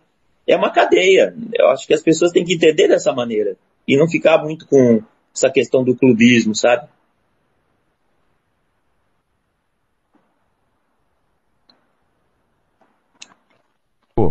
Cláudio Roberto, que bater um papo conosco dentro do Música, Futebol e Cerveja. Cláudio, vamos lá. É, sei que o assunto é estressante, é difícil, mas é importante a gente explicar minuciosamente para o torcedor entender.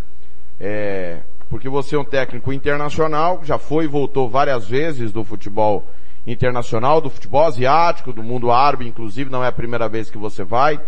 É, explica um pouco para nós, pós saída do Rio Branco do Espírito Santo, pós a sua situação de Covid, é, como é que foi essa questão trabalhista? É, quem te procurou? Quem que intermediou a sua ida por, por Emirados Árabes Unidos? Por favor, fique à vontade para explicar em riqueza de detalhes para que o torcedor possa compreender toda a situação. Ô Tiago, tudo, tudo começou no. Para falar, falar o que aconteceu agora, eu tenho que lembrar do que aconteceu ano passado. O ano passado eu estive nesse mesmo clube, e para você entender as relações, assim, eu tenho um site na internet que eu, com, com, frequência eu atualizo. É uma forma de eu divulgar meu trabalho. E dentro dessas relações eu faço um link com as minhas redes sociais e hoje todo mundo fala com todo mundo. Isso vocês todos sabem disso também. E houve um contato desse clube para para saber meu interesse de trabalhar lá numa transição de uma academia de futebol, o que nós chamamos de escola de futebol, lá eles chamam de academia de futebol, por uma equipe profissional. Então eu tinha que ir lá avaliar jogadores de várias nacionalidades, principalmente do continente africano, porque vai muito jogador africano para a Ásia. E, e, começar a estabelecer uma formação de uma equipe que no ano seguinte iria disputar uma competição pela Liga, pela, pela Liga Árabe da Divisão 2, que equivale à terceira divisão. Ocorre que o ano passado o clube tinha um dono e um diretor esportivo. Então eu fui lá, fiquei três meses, fiquei com, com passaporte de visitante, prestando serviço para eles. Antes de vencer esse período, eu voltei embora e toquei minha vida. Fiz o que eu tinha que fazer lá e voltei. Esse ano eles voltaram a me contactar quando souberam que eu estava livre. Porém, o diretor virou dono e o dono saiu e foi para outro clube. Comprou outro clube e foi para outro clube. Não quis mais ser sócio.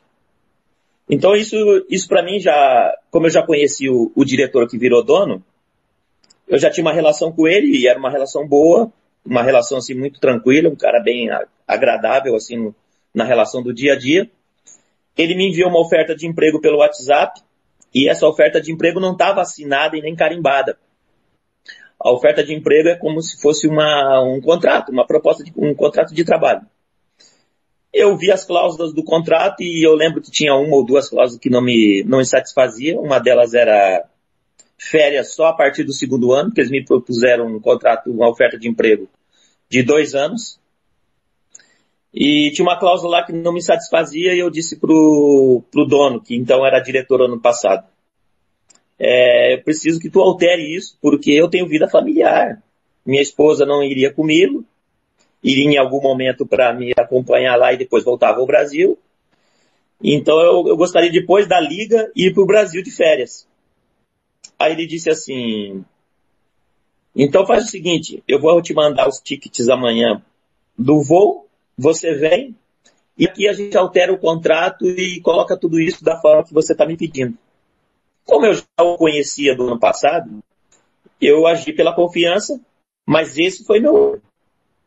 Eu não devia ter confiado, eu devia ter falado para ele, altera, assina e carimba, que eu te devolvo assinada por mim. Ou seja, eu fui esse ano sem ter assinado o contrato. E ele sem ter assinado essa oferta de trabalho. Então, quando chegamos lá e nas primeiras reuniões, eu já logo abordei sobre esse assunto, ele disse que ia resolver. Passado duas, três semanas, nada aconteceu, eu abordei ele novamente e disse a ele assim, olha, como é que vai ficar a questão do contrato? Ele falou, não, aqui no Emirados, primeiro faz uma aplicação do visto, para depois você assinar o contrato. Eu falei, então quando que eu vou fazer essa aplicação ali? Eu já dei a entrada, porque eu tô com o teu passaporte, e já dei entrada nessa aplicação. Para minha surpresa, passou mais uma semana, ele me chamou para uma reunião e me apresentou a aplicação do visto. E eu fui ler o que estava escrito, e aí eu olhei essa aplicação eu estava como supervisor de vendas de uma agência de viagem. Eu abordei ele e disse, olha, eu não sei se está errado essa aplicação ou o que, que houve, mas eu não vou assinar contrato como supervisor de vendas, que eu nem tenho qualificações para isso. Entendeu? E então eu não aceito assinar isso aí. Ele falou, não, mas aqui é assim. E você tem que ir no Ministério do Trabalho, tirar suas digitais, fazer foto, porque eles vão te mandar um ID, que é uma cédula de identificação, que é uma autorização para tu, tu permanecer no país trabalhando. Eu disse, olha, você me desculpa, mas dessa forma eu não vou ficar, eu prefiro ir embora. E quando eu disse isso, aí começou meus problemas. Porque aí ele passou a, a não falar comigo direito, a, a, a me tratar de uma forma que antes ele não fazia. E aí eu tratei de me organizar para ir embora. Nessa equipe tinha mais sete brasileiros. Desses sete eu tinha indicado quatro jogadores, mais dois de equipe técnica. Os outros dois da equipe técnica nem a aplicação ele tinha feito, então eles estavam lá também com visto de visitante. Então bastava nós pegarmos o passaporte, irmos para o aeroporto e, e, voltar ao Brasil. Então eu comuniquei ele que, que não iríamos permanecer. Fiz uma reunião com os outros brasileiros, até deixei os outros brasileiros à vontade, porque é assim na minha forma de agir. Se eles entendessem que aquilo era bom para eles, eles poderiam permanecer. Todos eles disseram que não, que não iam permanecer. E aí isso piorou minha situação, porque na cabeça do meu chefe, do meu presidente, ele achou que eu encabecei uma reunião com todos os brasileiros e pedi para os brasileiros irem embora, já que eu ia embora. E aí eu não sei como ele fez, eu não consigo te explicar isso. Ele fez uma aplicação de um visto e me colocou como supervisor de vendas isso gerou um bloqueio na imigração no aeroporto, que não permitia eu viajar, sair do país.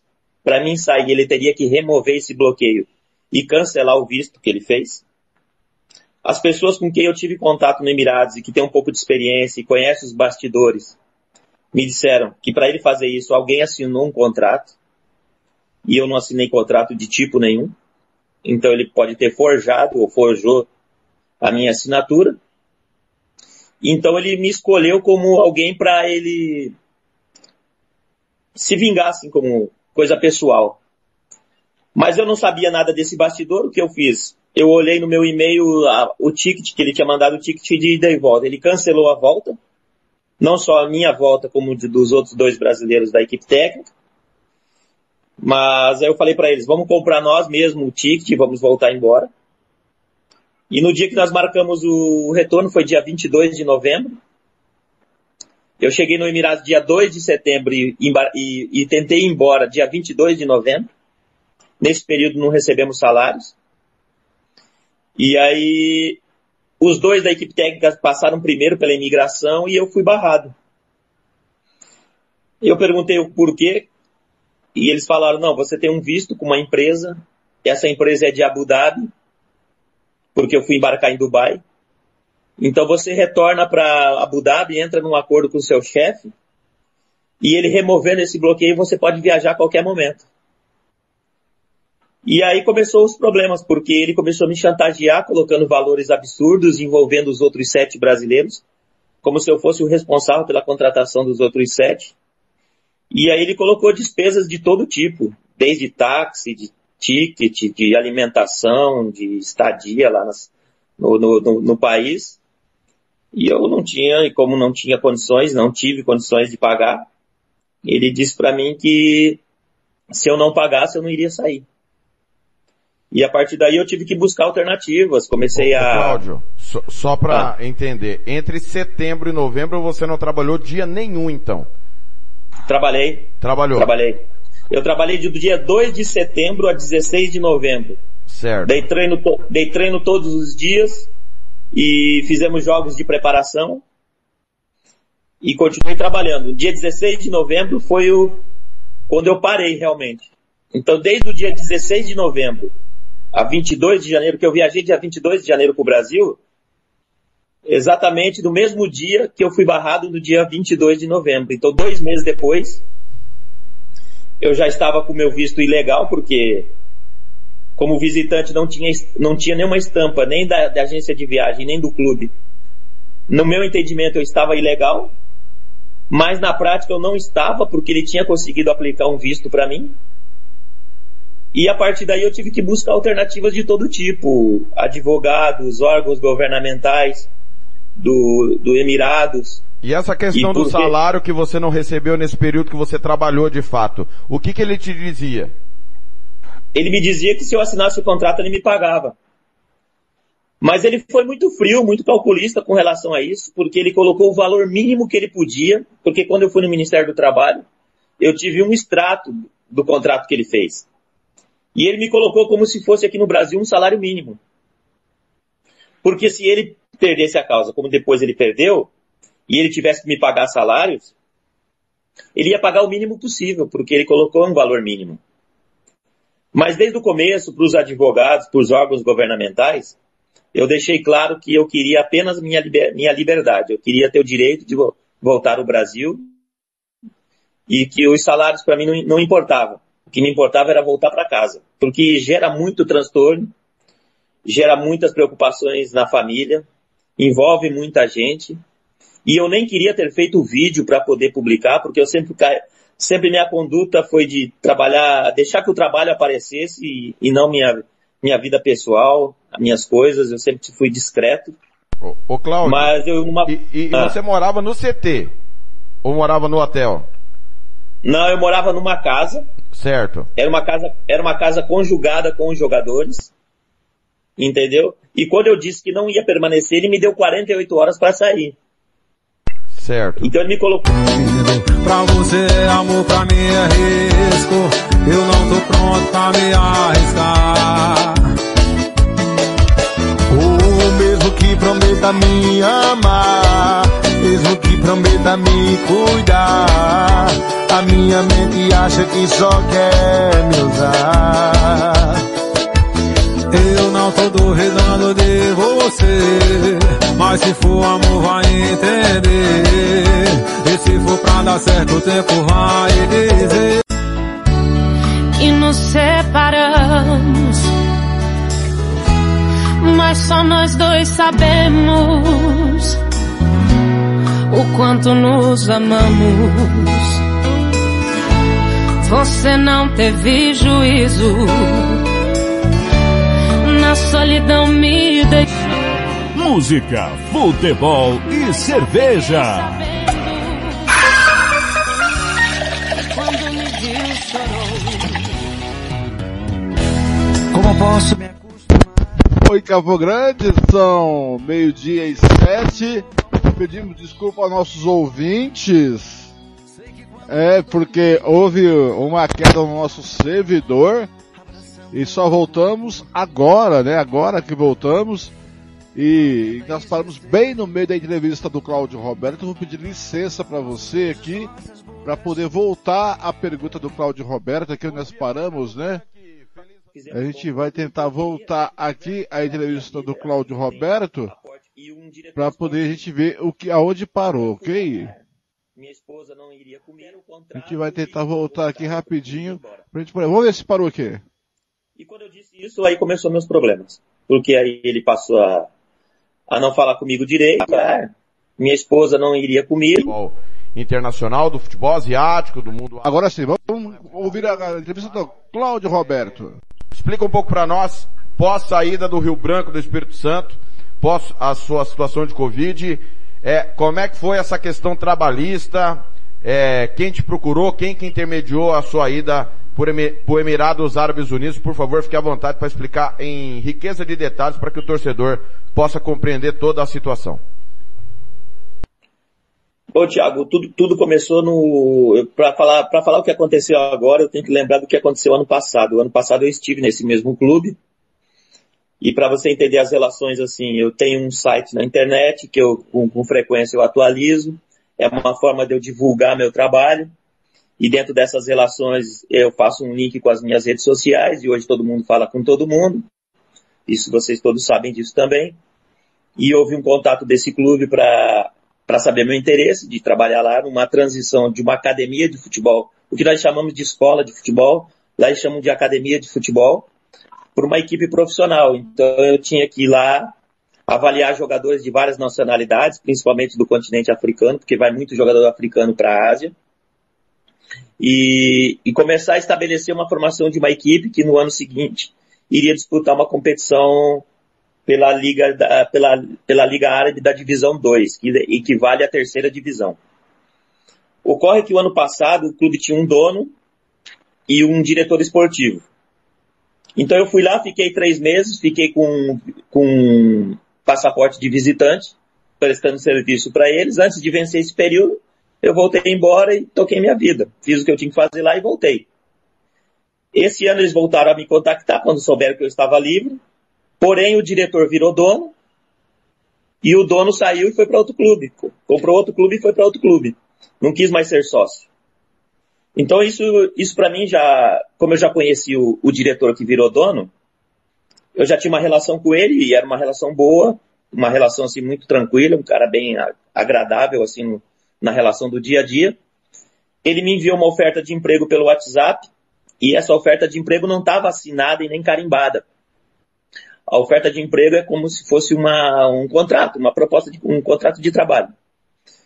Eu vi as cláusulas do contrato e eu lembro que tinha uma ou duas cláusulas que não me, não me satisfaziam. Uma delas era férias só a partir do segundo ano, que eles me propuseram um contrato, uma oferta de emprego de dois anos. E tinha uma cláusula lá que não me satisfazia e eu disse pro, pro dono, que então era diretor ano passado. É, eu preciso que tu altere isso, porque eu tenho vida familiar. Minha esposa não iria comigo, iria em algum momento para me acompanhar lá e depois voltava ao Brasil. Então eu, eu gostaria depois da liga ir para o Brasil de férias. Aí ele disse assim: então faz o seguinte, eu vou te mandar os tickets amanhã do voo, você vem e aqui a gente altera o contrato e coloca tudo isso da forma que você está me pedindo. Como eu já o conhecia do ano passado, eu agi pela confiança, mas esse foi meu eu não devia ter confiado, eu devia ter falado para ele, altera, assina e carimba, que eu te devolvo assinada por mim. Ou seja, eu fui esse ano sem ter assinado o contrato. E ele sem ter assinado essa oferta de trabalho. Então, quando chegamos lá e nas primeiras reuniões, eu já logo abordei sobre esse assunto, ele disse que ia resolver. Passado duas, três semanas, nada aconteceu, eu abordei ele novamente e disse a ele assim, olha, como é que vai ficar a questão do contrato?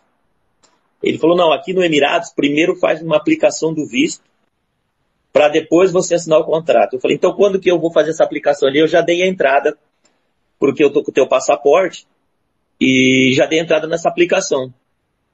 Para minha surpresa, passou mais uma semana, ele me chamou para uma reunião e me apresentou a aplicação do visto. E eu fui ler o que estava escrito, E aí eu olhei essa aplicação e eu estava como supervisor de vendas de uma agência de viagem. Eu abordei ele e disse, olha, eu não sei se está errado essa aplicação ou o que, que houve, mas eu não vou assinar contrato como supervisor de vendas, que eu nem tenho qualificações para isso. Entendeu? E então eu não aceito assinar isso aí.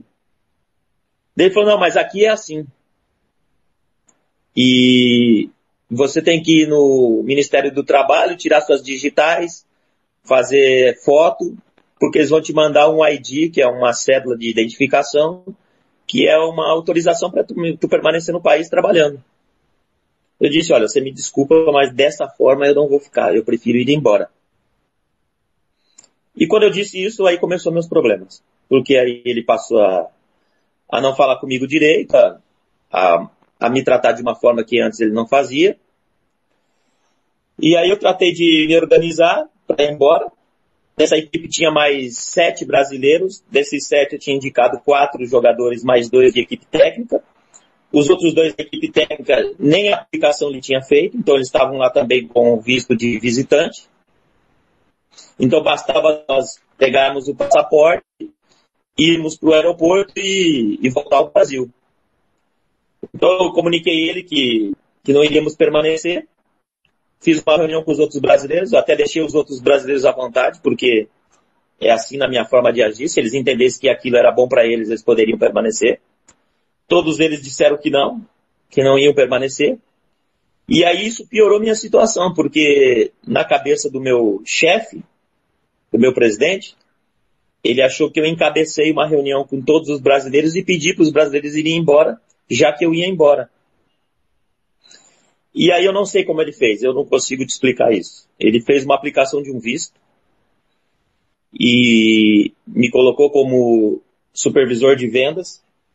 Isso gerou um bloqueio na imigração no aeroporto, que não permitia eu viajar, sair do país.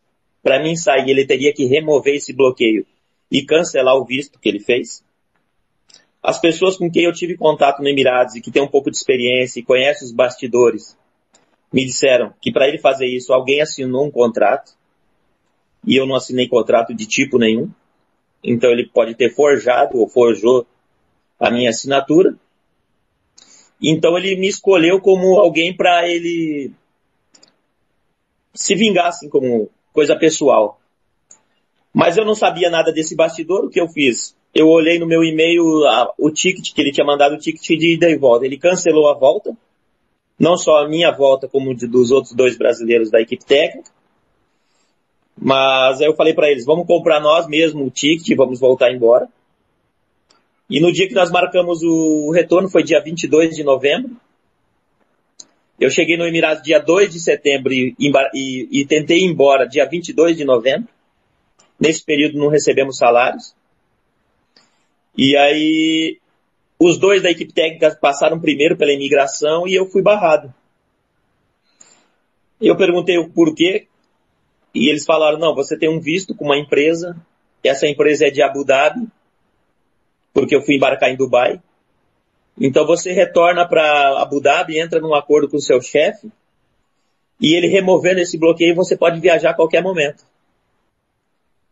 E aí começou os problemas, porque ele começou a me chantagear, colocando valores absurdos, envolvendo os outros sete brasileiros, como se eu fosse o responsável pela contratação dos outros sete. E aí ele colocou despesas de todo tipo, desde táxi, de ticket, de alimentação, de estadia lá nas, no, no, no, país. E eu não tinha, e como não tinha condições, não tive condições de pagar, ele disse para mim que se eu não pagasse, eu não iria sair. E a partir daí eu tive que buscar alternativas. Comecei Ô, a. Cláudio, só, só para ah. entender, entre setembro e novembro você não trabalhou dia nenhum, então? Trabalhei. Trabalhou? Trabalhei. Eu trabalhei do dia 2 de setembro a 16 de novembro. Certo. Dei treino, dei treino todos os dias e fizemos jogos de preparação e continuei trabalhando. Dia 16 de novembro foi o quando eu parei realmente.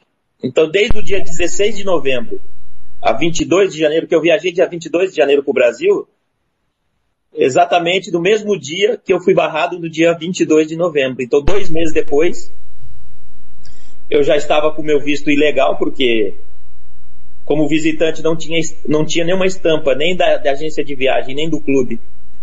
No meu entendimento, eu estava ilegal, mas na prática eu não estava, porque ele tinha conseguido aplicar um visto para mim. E a partir daí eu tive que buscar alternativas de todo tipo, advogados, órgãos governamentais do, do Emirados. E essa questão e do salário que você não recebeu nesse período que você trabalhou de fato, o que, que ele te dizia? Ele me dizia que se eu assinasse o contrato ele me pagava. Mas ele foi muito frio, muito calculista com relação a isso, porque ele colocou o valor mínimo que ele podia, porque quando eu fui no Ministério do Trabalho, eu tive um extrato do contrato que ele fez. E ele me colocou como se fosse aqui no Brasil um salário mínimo. Porque se ele perdesse a causa, como depois ele perdeu, e ele tivesse que me pagar salários, ele ia pagar o mínimo possível, porque ele colocou um valor mínimo.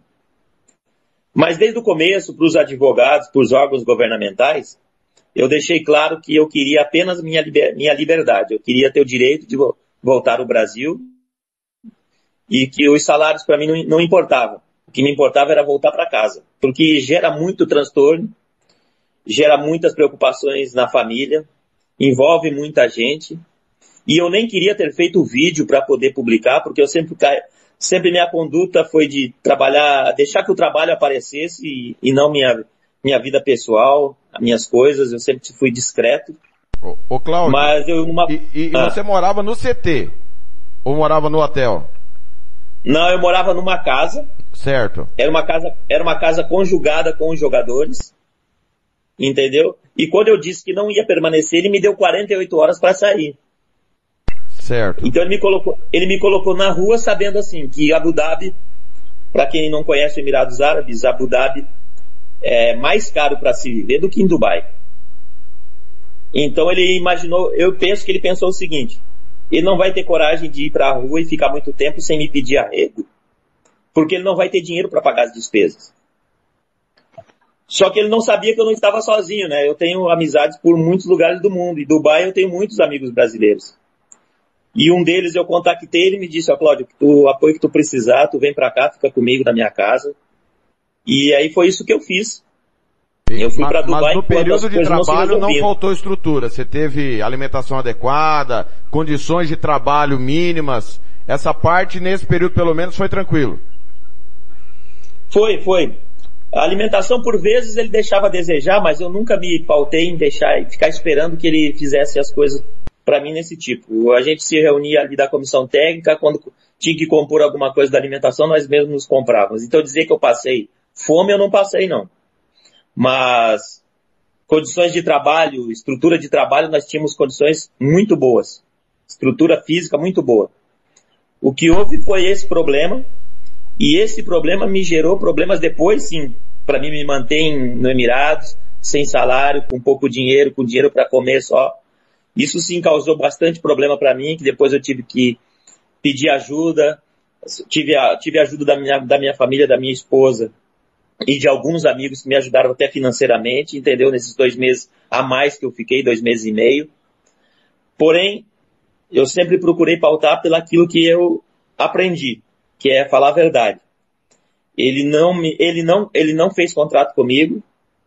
Ele, eu não assinei nenhum tipo de contrato. Então ele não teria como fazer um visto de trabalho para mim sem o meu consentimento. Por mais que as leis árabes protejam o empregador, há que ter o consentimento do empregado. E isso não houve. Então ele forjou minha assinatura, ele fez a aplicação, ele teve a facilitação de alguém do órgão que ele deveria, ele deveria conhecer alguém lá dentro, porque isso não pode acontecer. Mas graças a Deus eu fui abrindo caminhos e depois que eu fiz o vídeo também foram surgindo pessoas com experiência nesse tipo de situação. Não exatamente você igual, mas já passaram vídeo, por isso. O vídeo tivesse a repercussão que teve, Claudio, porque é, foi num, num, período assim que, de festas, digamos assim, né? Muita gente é, alheia ao futebol, período de férias, e eu confesso que é, bombou nas redes sociais da, da Rádio Futebol na Canela, o site, um, uma das matérias com mais acesso, não só o vídeo, depois a matéria escrita que o Jean Nascimento fez a seu respeito. Portal GE, divulgando também em outros portais. Você esperava ter a repercussão que teve, Cláudio? Porque, uma, com todo respeito, viu, Cláudio? Uma coisa é um jogador ficar preso no mundo árabe, como já aconteceu, né? Outra coisa é um técnico, é, digamos assim, desconhecido para a grande maioria dos brasileiros, ter a repercussão que você teve, Cláudio. Não, eu não esperava, eu não esperava, sou sincero em dizer, não esperava exatamente por isso que você acabou de dizer. Eu não sou um treinador muito conhecido, né? Então, as pessoas podem não, não, sab, não saber nem quem eu, nem quem eu era, quem eu, da onde que eu era. Mas eu acho que o fato acabou que o, mostrando um pouco de como é o brasileiro, né? Solidário com essas, com essas questões. E realmente depois que foi para o GE, tomou uma proporção enorme. Eu comecei a receber telefonemas e mensagens do, do Brasil inteiro, de várias instituições, de advogados, procurando entender o que estava se passando. A própria CBF, o Itamaraty, o Ministério das Relações Exteriores também se envolveram com o caso. A comunidade do futebol, através de alguns treinadores importantes também. Eu preciso dizer também que o, teve um treinador na, no Emirados que foi sensacional comigo, que é o Odair Helman, que trabalhou no Internacional e no Fluminense. Ele teve na casa onde eu estava, conversou comigo, se colocou à disposição, me ajudou. E, e claro, quando você tem esse tipo de apoio, a tendência é que as coisas caminhem. Mas esse fato de ter sido no, no, no período de festas realmente é que tornou o processo um pouco mais lento. Porque se as pessoas estão de férias, estão, estão com seus familiares, estão com outras coisas para fazer, essas questões formais, legais, vai ficando para um pouco depois. E eu, eu, tive que passar por isso exatamente, por esse período, por causa do período que aconteceu a publicação do vídeo, entendeu? E Cláudio, como é que foi depois do vídeo? Os, os desdobramentos até o momento. Nós estamos com o técnico Cláudio Roberto, Música, Futebol e Cerveja. Olha, o Cláudio contando todo o drama. É um momento muito tenso, um momento muito difícil. Imagine você, torcedor, imagine você, Blank, estar preso, porque a palavra é essa. Se você não pode voltar ao seu país, à sua família, você estava preso em liberdade. Ele tinha liberdade no Emirados Árabes, mas impedido de voltar ao Brasil. O técnico Cláudio Roberto está contando o seu drama no Música, Futebol e Cerveja, o primeiro do ano. Cláudio, após o vídeo, após o seu apelo às autoridades brasileiras, como é que foi o desdobramento de tudo isso até aquela fa fatídica foto que, e, cara, eu, eu me emociono porque você é um amigo que eu tenho da bola. E quando eu vi a sua foto sorrindo de uma orelha a outra, feliz voltando para casa, cara, é, isso é além do futebol, viu, Cláudio? A bola não paga isso não, meu irmão. É, pois é, o Thiago, a gente tem que ser positivo, eu, sempre eu procurei ser. Claro que isso também fomentado também pela minha esposa, pelas pessoas que me acompanham mais de perto, que me deram muita força, muito apoio, entendeu? Tive que desenvolver mais essa capacidade de, de resiliência, né, de suportar o que estava passando. Mas eu tive sempre meu coração em paz porque eu sabia que eu não tinha feito nada de, de errado a nível de prejudicar clube, alguma pessoa, ou alguma mentira, algo que manchasse a imagem do profissional brasileiro. Eu sempre me preocupei com a minha conduta primeiro, antes de ser, de me preocupar como treinador, de ser visto como bom treinador. Então eu sempre procurei ter essa conduta em todos os lugares que eu fui. E é importante quando estamos fora do Brasil, ainda mais, porque os treinadores brasileiros, não há muitos fora do Brasil trabalhando. E quando você está fora do Brasil, você é um representante da classe. Então eu sempre me, preocupei com isso, sabe? Mas graças a Deus, né, foi um momento ali também de, de se aproximar mais de Deus também, ter uma vida espiritual maior, melhor, mesmo pela dor, né? Porque isso só aconteceu pela dor. Mas com certeza, tudo isso me fez ser uma pessoa melhor, entender melhor as coisas, é, entender que também há decisões que eu controlo, que eu também preciso ter mais cuidado, para que sirva de exemplo para os próximos que possam ir, porque parece que está instituído, Tiago, que nessas divisões mais baixas, nessas, nessas divisões menores, tudo é ruim, né? O campo é ruim, os árbitros são ruins, o salário é baixo, as condições são mínimas, mas o teu caráter está em qualquer lugar, meu amigo. Tua conduta está em qualquer lugar. No baixo nível, no alto nível, Isso não, não, não, não modera o teu caráter, entendeu?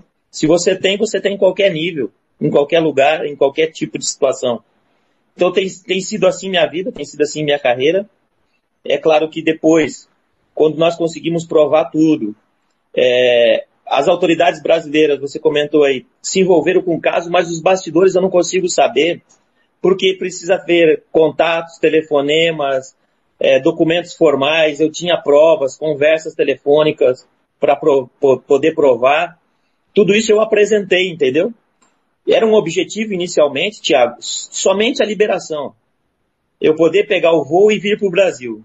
Mas depois que eu vi a chance de provar, porque eu tive que ir nos órgãos governamentais e depor, falar meu, a minha versão dos fatos, apresentar minhas provas, eu comecei a acreditar que era possível ser liberado e sair sem restrição.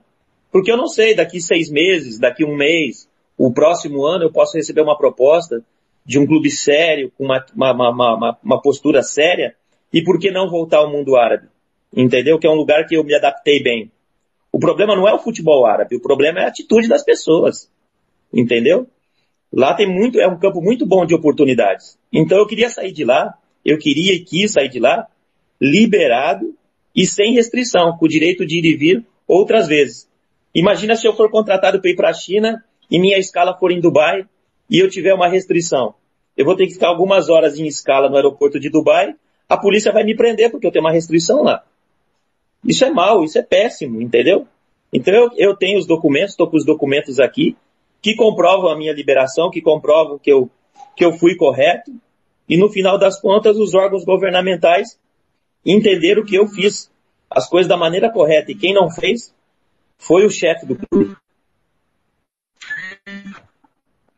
Cláudio Roberto, técnico que está contando o seu drama do Emirados. Ô, ô Cláudio, a parte financeira, é, como é que ficou essa situação? Você é, conseguiu reaver alguma coisa? A questão do contrato que nem foi assinado, mas é, é de alguma maneira você conseguiu reaver alguma parte nesse sentido após a, a condenação, porque ele foi condenado, ele estava errado, né? Você, tanto que você está no Brasil, essa parte foi ressarcida? E você pense em fazer alguma coisa contra, eu não sei se é contra o clube, né? Ou se é contra a pessoa, não sei como que funciona essas questões esportivas lá no, no Emirados Árabes. É, sempre, sempre, quando falamos sobre esse assunto, depois fica, fica na cabeça algo que deveria ter, ter falado. O, o presidente, o dono do clube que eu estava, ele não é árabe, ele é egípcio.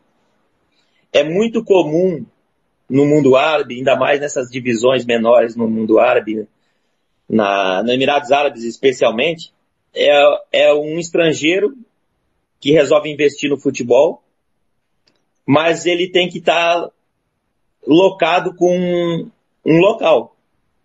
Então, o, o, clube, se eu entrar com uma ação contra o clube ou contra é, qualquer situação que tenha a ver com o meu nome nessa relação, eu posso prejudicar um árabe que nada tem a ver com a situação, porque ele pode nem saber que eu passei por isso. Ele é um sócio, porque o árabe ele tem muito isso, ele se protege. Então eu não saberia, eu não saberia te dizer exatamente se eu entro com uma ação contra o clube, quem eu ia afetar. Aí sim poderia causar uma restrição para mim voltar no futuro. Então eu abri mão de todos os meus direitos trabalhistas, não recebi um centavo nesses quatro meses e meio para mim sair de lá sem nenhuma restrição e poder ter o direito de ir e vir do Brasil. Então isso para mim também não tem preço, sabe? Eu acho que, graças a Deus, eu tenho saúde, tenho, tenho condições de buscar meu espaço, reaver esse dinheiro que eu, que eu, que eu deixei de ganhar, para no futuro eu recuperar isso. Porque pensando num mercado de trabalho, se você olhar para minha carreira, eu já tenho mais anos de trabalho fora do Brasil do que no Brasil. E quanto mais você fica fora do Brasil não sendo um treinador conhecido, menos mercado você tem no Brasil quando você retorna. Isso eu já percebi, já senti na pele algumas vezes. Porque você cai no esquecimento. Entendeu? É uma, é, o mercado te olha dessa maneira, entendeu? Então vamos ver o que, que o, que, que o futuro no, no, nos, nos propõe. Mas o mais importante para mim é a minha consciência. Estou de cabeça, estou com a cabeça boa, estou tranquilo, estou com o coração aberto para buscar novas oportunidades, é, entender que isso não foi legal, não foi uma passagem positiva mas não vou ficar remoendo, entendeu? Vamos virar a página, pensar para frente. Como você falou, naquela foto no avião, quando eu embarquei para ir para o Brasil, representava, era isso que eu queria passar, representava exatamente meu sentimento de alívio, de alegria, de, de querer chegar em casa, ver as pessoas que eu amo, entendeu? E poder estar com elas novamente. Porque em algum momento passou pela cabeça que eu poderia até ser preso lá na, no Emirados, entendeu? Por algo que eu não, que eu não fiz, que eu não, não, não, não propus esse tipo de situação. Mas eu acho que agora é encarar de forma positiva, entender que o mercado está aí cheio de oportunidades e daqui a pouco certamente vamos, vamos estar trabalhando. Cláudio, só para encerrar esse assunto aí esportivamente falando, é, houve algum contato a FIFA, Sindicato dos Treinadores é, representou é, contra o clube e só para deixar claro o nome do clube, por favor, até porque nós estamos falando, é, esse clube pode ser punido em não contratar estrangeiro algo do tipo? Tiago, a, a, BTF, a Associação Brasileira dos Treinadores de Futebol, do, o presidente Fernando me deu suporte, ligou para o meu chefe, solicitou minha liberação. Ele não aceitou, mas ele fez o contato entendeu? Então ele, ele trabalhou para me ajudar a ser liberado. A FBTF, também através do presidente Zé Mário, também fez contato com a CBF, intermediou esse contato com a CBF, com a cúpula alta da CBF, para se envolver no meu caso. O Dorival Júnior também que faz parte dessa, dessa instituição também participou desse, dos contatos para que chegasse na Secretaria Nacional do Esporte em Brasília. O René Simões também, que é um cara bastante influente, tem bastante conhecimento, também trabalhou bastante a meu favor, que hoje está como gestor no Curitiba. É, se, eu, se, eu, se eu esquecer de alguém, me desculpa, mas essas pessoas aí foram pessoas assim, que se envolveram diretamente, que me ligavam, que procuravam saber se queriam, que se eu estava precisando de alguma coisa, entendeu? É, alguns políticos de bem também se envolveram no Itamaraty com o ministro das Relações Exteriores, o ministro França. Então eu tive muita ajuda, muita solidariedade. No próprio Emirados, muitos brasileiros se colocaram à disposição, me ajudaram, me deram teto, me deram apoio, me deram carinho. Então, assim, se eu olhar para o lado bom, copo cheio, eu conheci novas pessoas, tive outras possibilidades de relacionamento no mundo árabe com outros clubes, tive reuniões interessantes lá pensando em projetos futuros. Então, eu acho que no final das contas, eu mais ganhei do que perdi.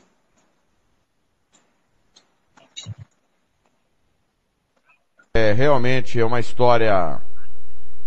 Cabe num livro, né? Não sei se num livro cabe, mas é, é, é, foi o momento mais difícil, acredito, da sua carreira, né, Cláudio? E você resumiria em que essa experiência negativa? O que que você voltou um ser humano melhor? Você voltou é, um esposo melhor, um treinador melhor, uma pessoa melhor, um amigo melhor? É, no que você resume essa péssima experiência dessa passagem, Cláudio? É, é dá, dá para pontuar, entendeu? Dá para pontuar. A relação minha com o, o chefe do clube, houve ali ruído. E por isso aconteceu o que aconteceu. Mas minha relação com os jogadores desse clube era muito boa. Era, foi uma das melhores relações que eu construí na minha carreira. Os jogadores me ligam, me mandam mensagem, querem saber como é que eu tô. Isso só acontece quando existe bom relacionamento. Né? Existe empatia entre as partes, né? Então ficou, eu tinha jogadores de oito nacionalidades na equipe.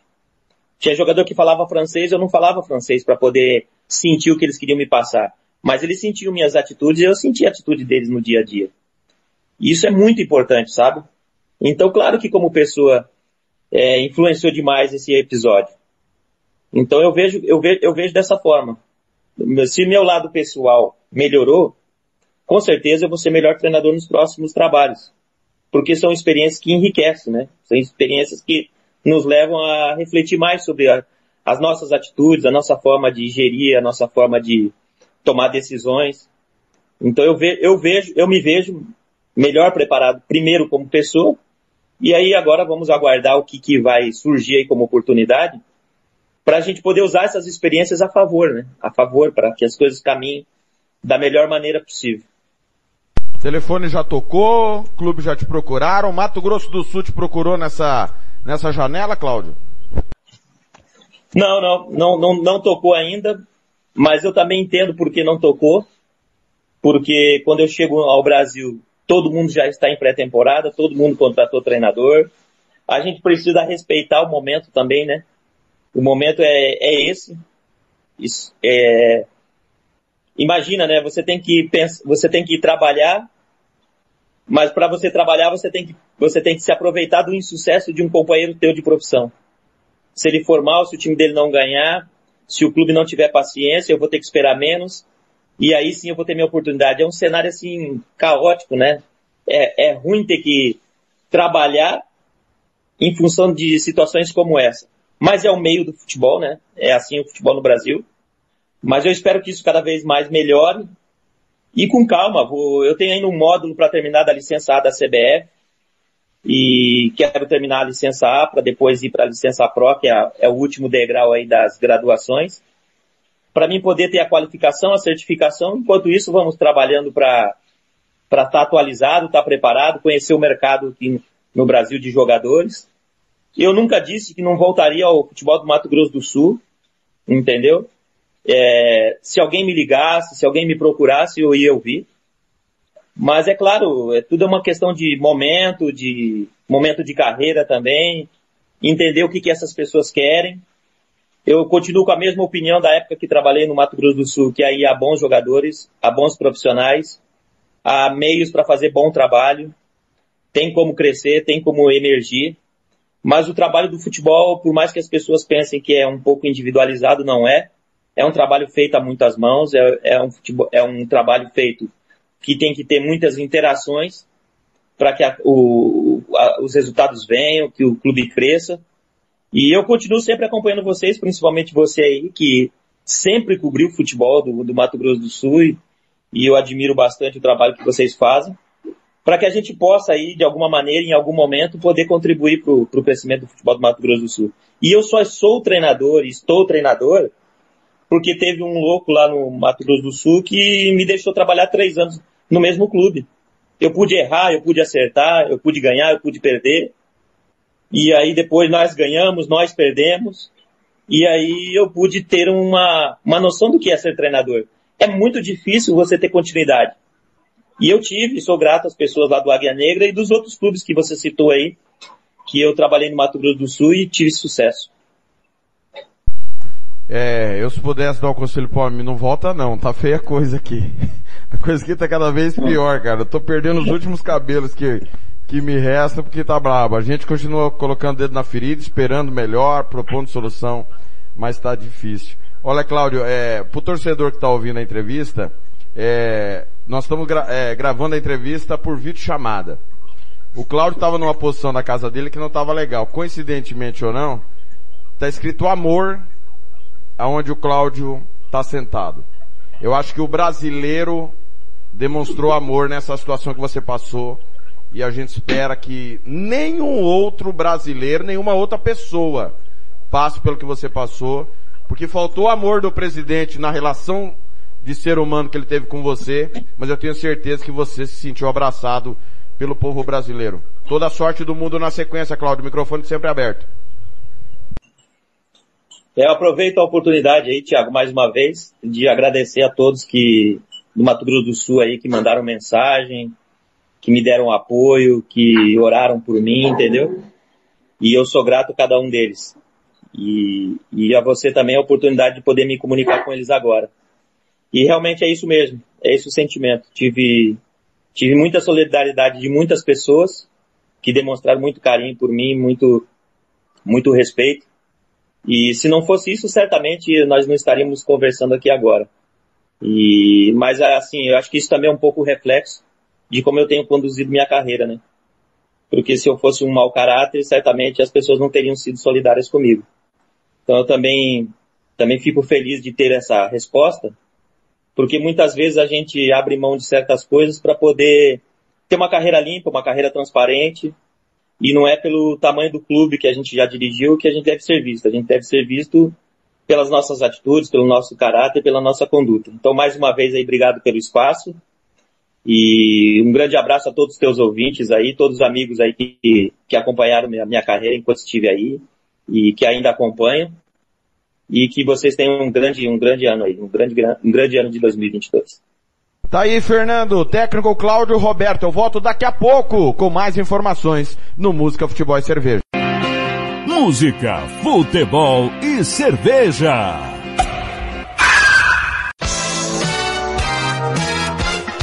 Fernando Blanc.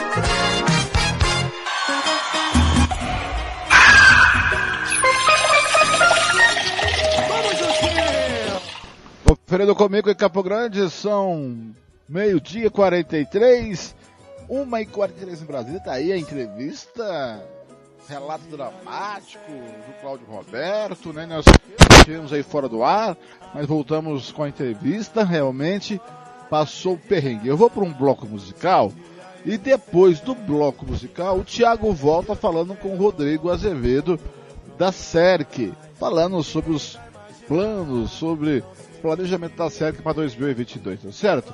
Agora é meio-dia e 44. Eu vou tocar essa música aqui porque o chefe gosta. O chefe gosta tanto que desse rapaz que vai ajudar ele a fazer campanha pro candidato dele a presidente da República. É, ao meio-dia e 44 vem chegando ele. Tem Kel Smith, separação.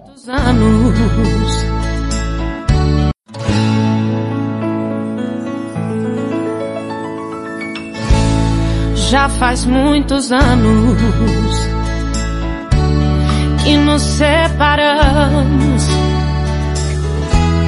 mas só nós dois sabemos o quanto nos amamos. Você não teve juízo, na solidão me deixou. Mas já fiquei sabendo que quando me viu chorou. Como posso me acostumar? Te ver com um novo amor. Sei que quando vai dormir abraçando um outro corpo. Em vão tenta esquecer nossos beijos, nossas bocas, murmurando no silêncio. Isso é o que me faz sofrer. Acordei de madrugada, pensativo ao olhar nossas coisas desprezadas que você deixou de amar. Suas roupas tão bonitas que me fazem recordar. E o cheiro do seu perfume que ainda está no ar.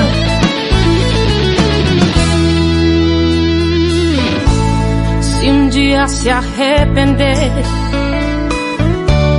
de tudo que fez comigo, volte, pois a casa é sua. Tens aqui paz e abrigo. Vou ficando por aqui, por você a esperar. Quero sentir alegria dia você voltar. Nem que as pessoas sejam contra, nem que o mundo diga não. Vou tentando aproximar-me, nem que seja ilusão. Depois de tanto tempo juntos e tanto tempo separados, inocente está pagando pelo que fizemos de errado. Acordei de madrugada, pensativo ao olhar nossas coisas desprezadas que você deixou de amar. Suas roupas tão bonitas fazem recordar.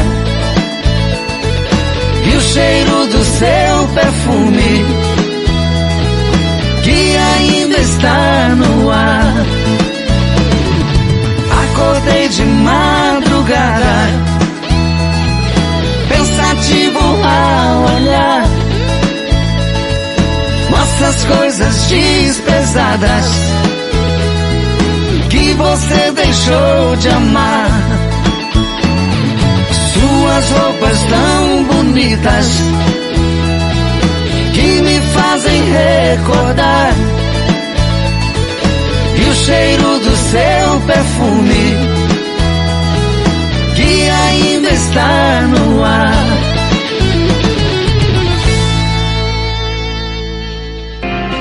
Música, futebol e cerveja.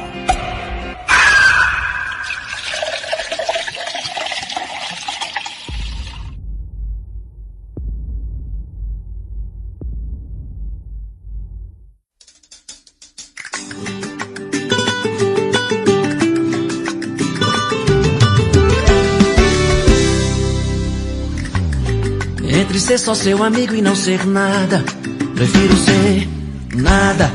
Onde é que vou guardar esse amor que tenho aqui? Me falar como é que vou pegar na sua mão e não poder te levar pra casa?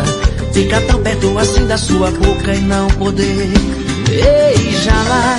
E se um dia você me chamar pra conversar debaixo de uma árvore e me contar que se apaixonou por alguém? Aí, justamente esse dia, eu não quero que aconteça, então sua amizade esqueça. E toda vez que você me disser oi, eu vou responder só oi, com meu peito gritando te amo. E toda vez que você me disser oi, eu vou responder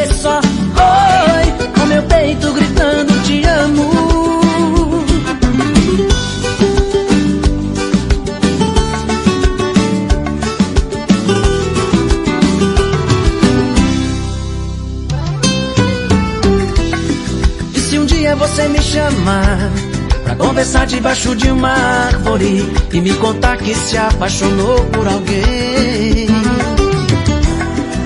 É esse dia aí, justamente esse dia.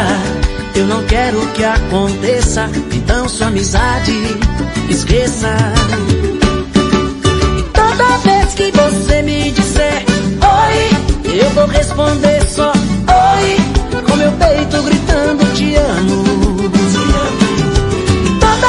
que você me disser. Oi, eu vou responder só. Oi, com meu peito gritando te amo. E toda vez que você me disser. Oi, eu vou responder só. Oi, com meu peito gritando te amo. E toda vez que você me disser. Oi, eu vou responder só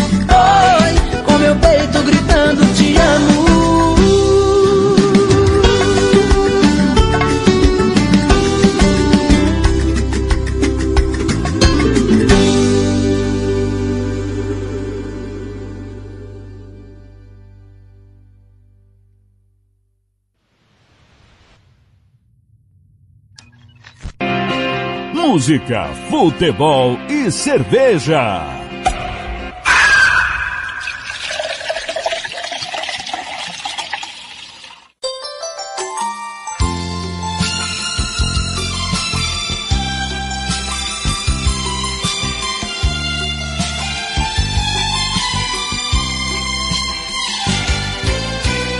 Na fazenda da esperança mora o meu amor.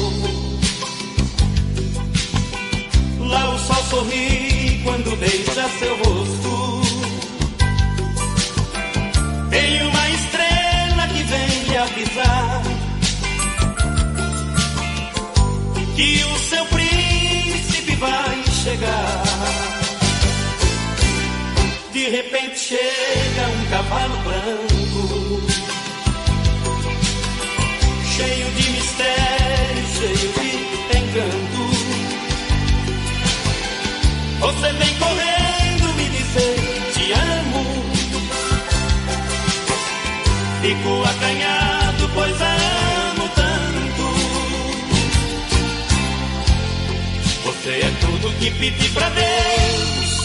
Oh Deus, o nosso amor é feito de magia.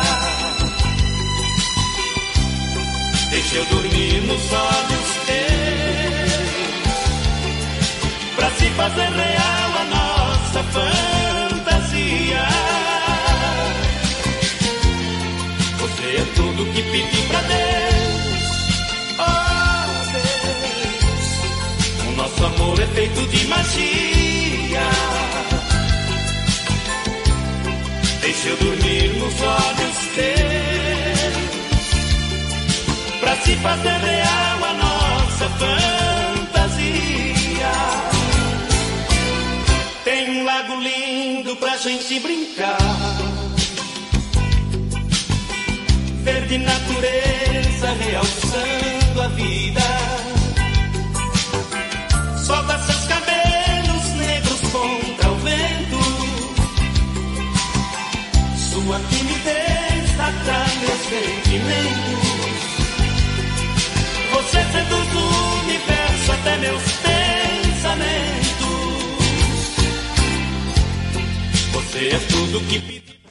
César e Paulinho, Fazenda da Esperança, você ouviu também Léo Magalhães Oi e Amado Batista, que é o Smith em separação, uma música que o Thiago adora, e o Thiago me ofendeu no privado, mas ele adora Amado Batista, só não confessa.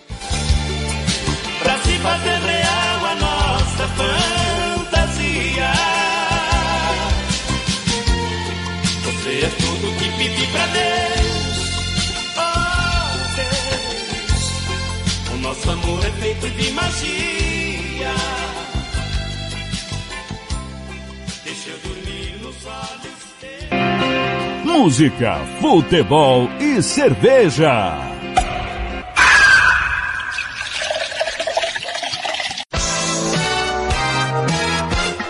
Fernando Blanc.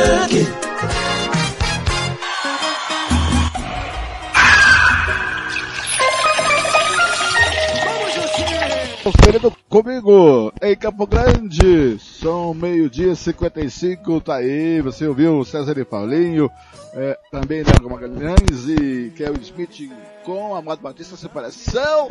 O Thiago ele é fã do Amado Batista, de carteirinha, ele dorme, acorda e ouvindo Amado Batista e fica aí me ofendendo no privado. Aí não dá, né, chefe? Ah, ao meio-dia e 56 vamos estourar o programa porque tivemos, tivemos um problema no provedor, né, bem no meio do programa. Voltamos quase uma hora depois de estar fora do ar. Vamos agora, o Thiago volta falando com o Rodrigo Azevedo, técnico da base da série, que vai ser, emocional. Fala da difícil, fala do Félix, fala do, das coisas do futebol. Vamos ouvir com a volta do Thiago e o Rodrigo Azevedo.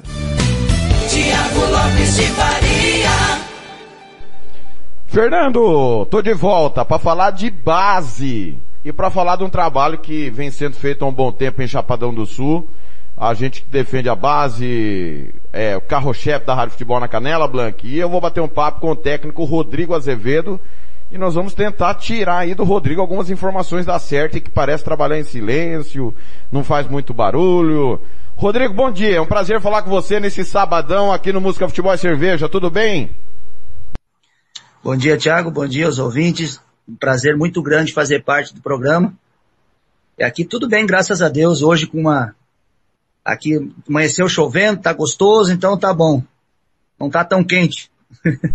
Passou bem a virada de ano, Rodrigo? Primeira vez que a gente se fala ao vivo, né? Feliz ano novo pra você, pra sua família. Eu tô vendo que você tá em forma ainda, né? Tá, segue fazendo musculação, Rodrigo?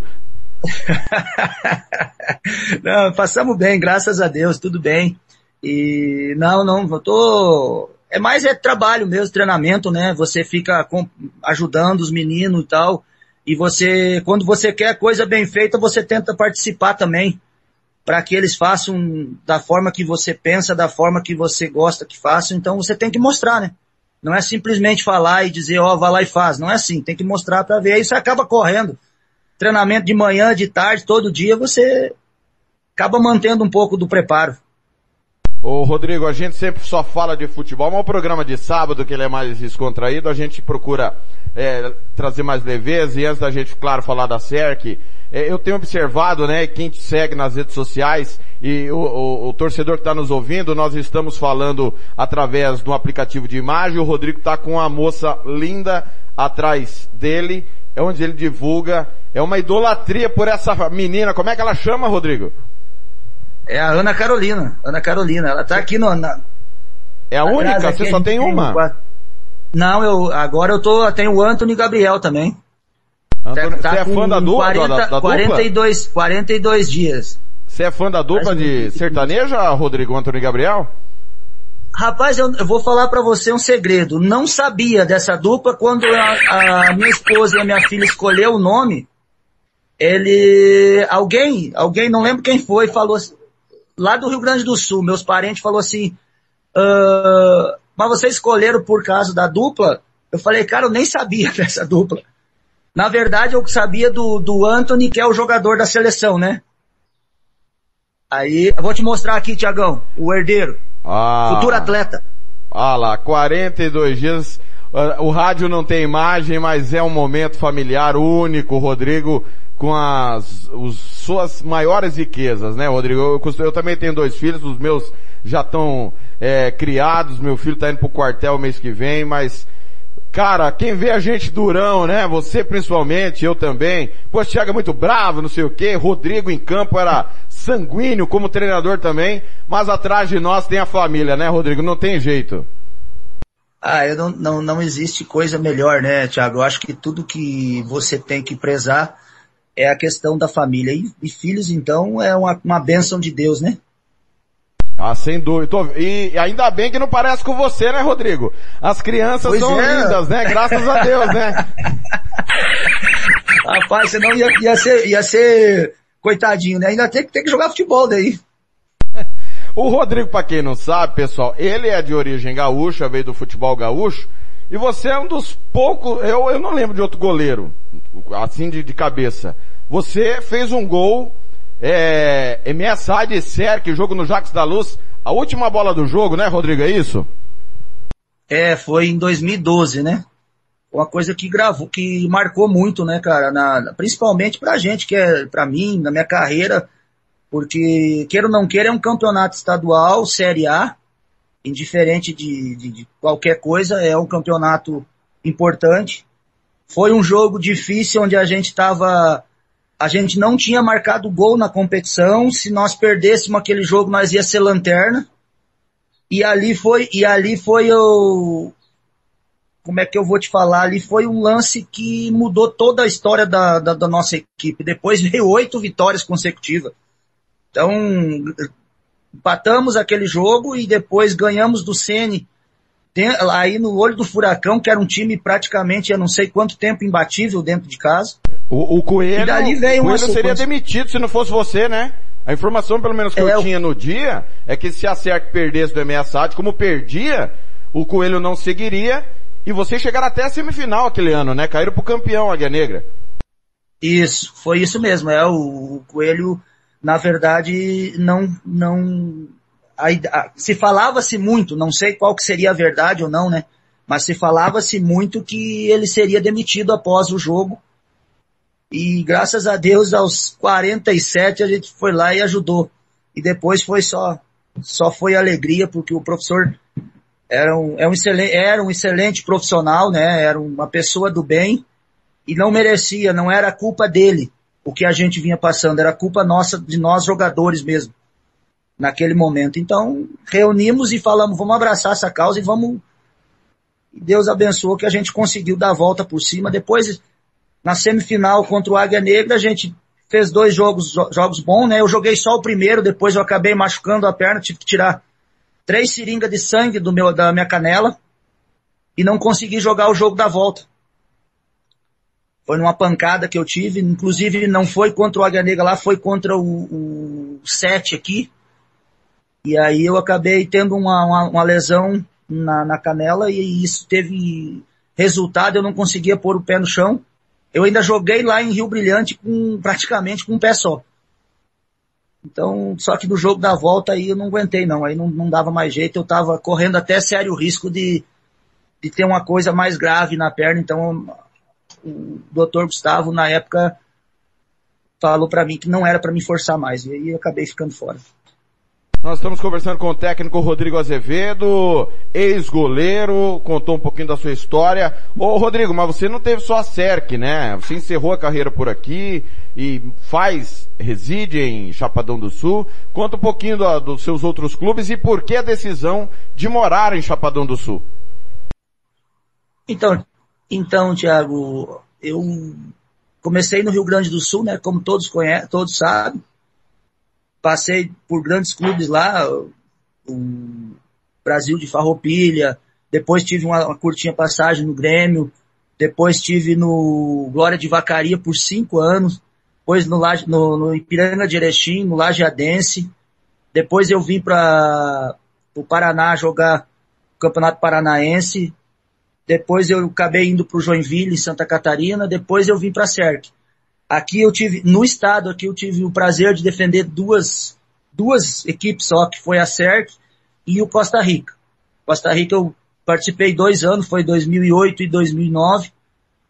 Depois retornei para a CERC e aí em 2011 eu fui para Goiás, né, jogar o Campeonato Goiano. E retornei de novo e aí em 2013 eu resolvi parar, porque não voltei a estudar, fazer faculdade, e aí a parte, até mesmo a questão financeira, né? Fez com que eu repensasse um pouquinho.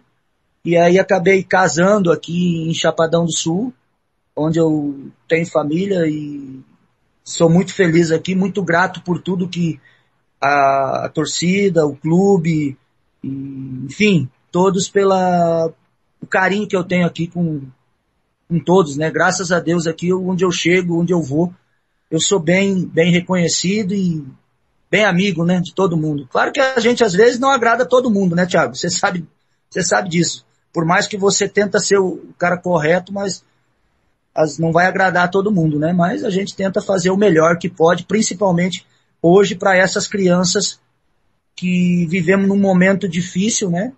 Momento muito preocupante até. Ô Rodrigo, é, qual que é a sua altura? Tem 1,83. Goleiro do seu tamanho não existe mais, né? Você é um dos últimos, né? É, é na, minha, na minha época existia muitos. Lá no Sul, que eu tive a oportunidade de jogar, né? Foi o... Na época é, a gente via jogar muito... Tinha o Luciano no 15 de Campo Bom, que tinha 1,75 e foi escolhido o melhor goleiro do Campeonato Gaúcho. E daí, da, Antes de mim ali teve Tafarel, que era mais que era não era tão alto, teve o Mazarop, então, e aí veio surgindo essa nova essa nova remessa, né? E inclusive até tem um uma passagem na minha vida que foi bem, bem legal, cara. Eu cheguei no, em, em Santa Catarina para jogar, tinha, tinha três, três goleiros, eu fui contratado, tinha três goleiros. Um tinha dois e dois, o outro tinha 1,97 e o outro 1,94. E aí chegou eu com 83, né? Aí fomos pro treinamento, parecia um anão no meio dos gigantes lá, treinando. Aí acabando o, treinamento, o, treinador de goleiro falava assim, não, vamos dar um trote. Eu falei, ô professor, vamos correr eu e tu pra cá e deixa os gigantes, deixa esse esporte pra lá, porque aqui tem muita imprensa, o cara fica em cima. E daí os caras, ele dava risada, né? Mas isso é coisa que antigamente não se dava muito luxo, né? Porque se você vê eu posso falar, se você vê todos os meus lances, ou você vê meus lances no YouTube, você vê que eu tinha, um dos meus fortes era a saída de gol, e com esse tamanho. Mas trabalhava muita, muita parte de física, né, muita perna se falava na época que a gente trabalhava demais. Então eu tinha, eu tive um espelho no Tafarel, ouvi os trabalhos dele, tentava fazer da mesma forma, eu tinha muita, muita força. Então eu era muito fisicamente e, e, treinava até dia de jogo.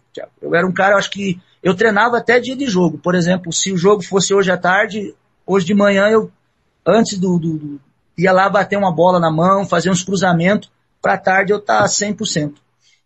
É, tanto que fez, o gol do, do Rodrigo é de cabeça, não é de pênalti ou de falta, é um gol de cabeça, ganhando da defesa do MS Saad, uma cabeçada, ah lá, olha, tem muito time precisando do centroavante que faça gols igual você fez aquele dia, hein, Rodrigo?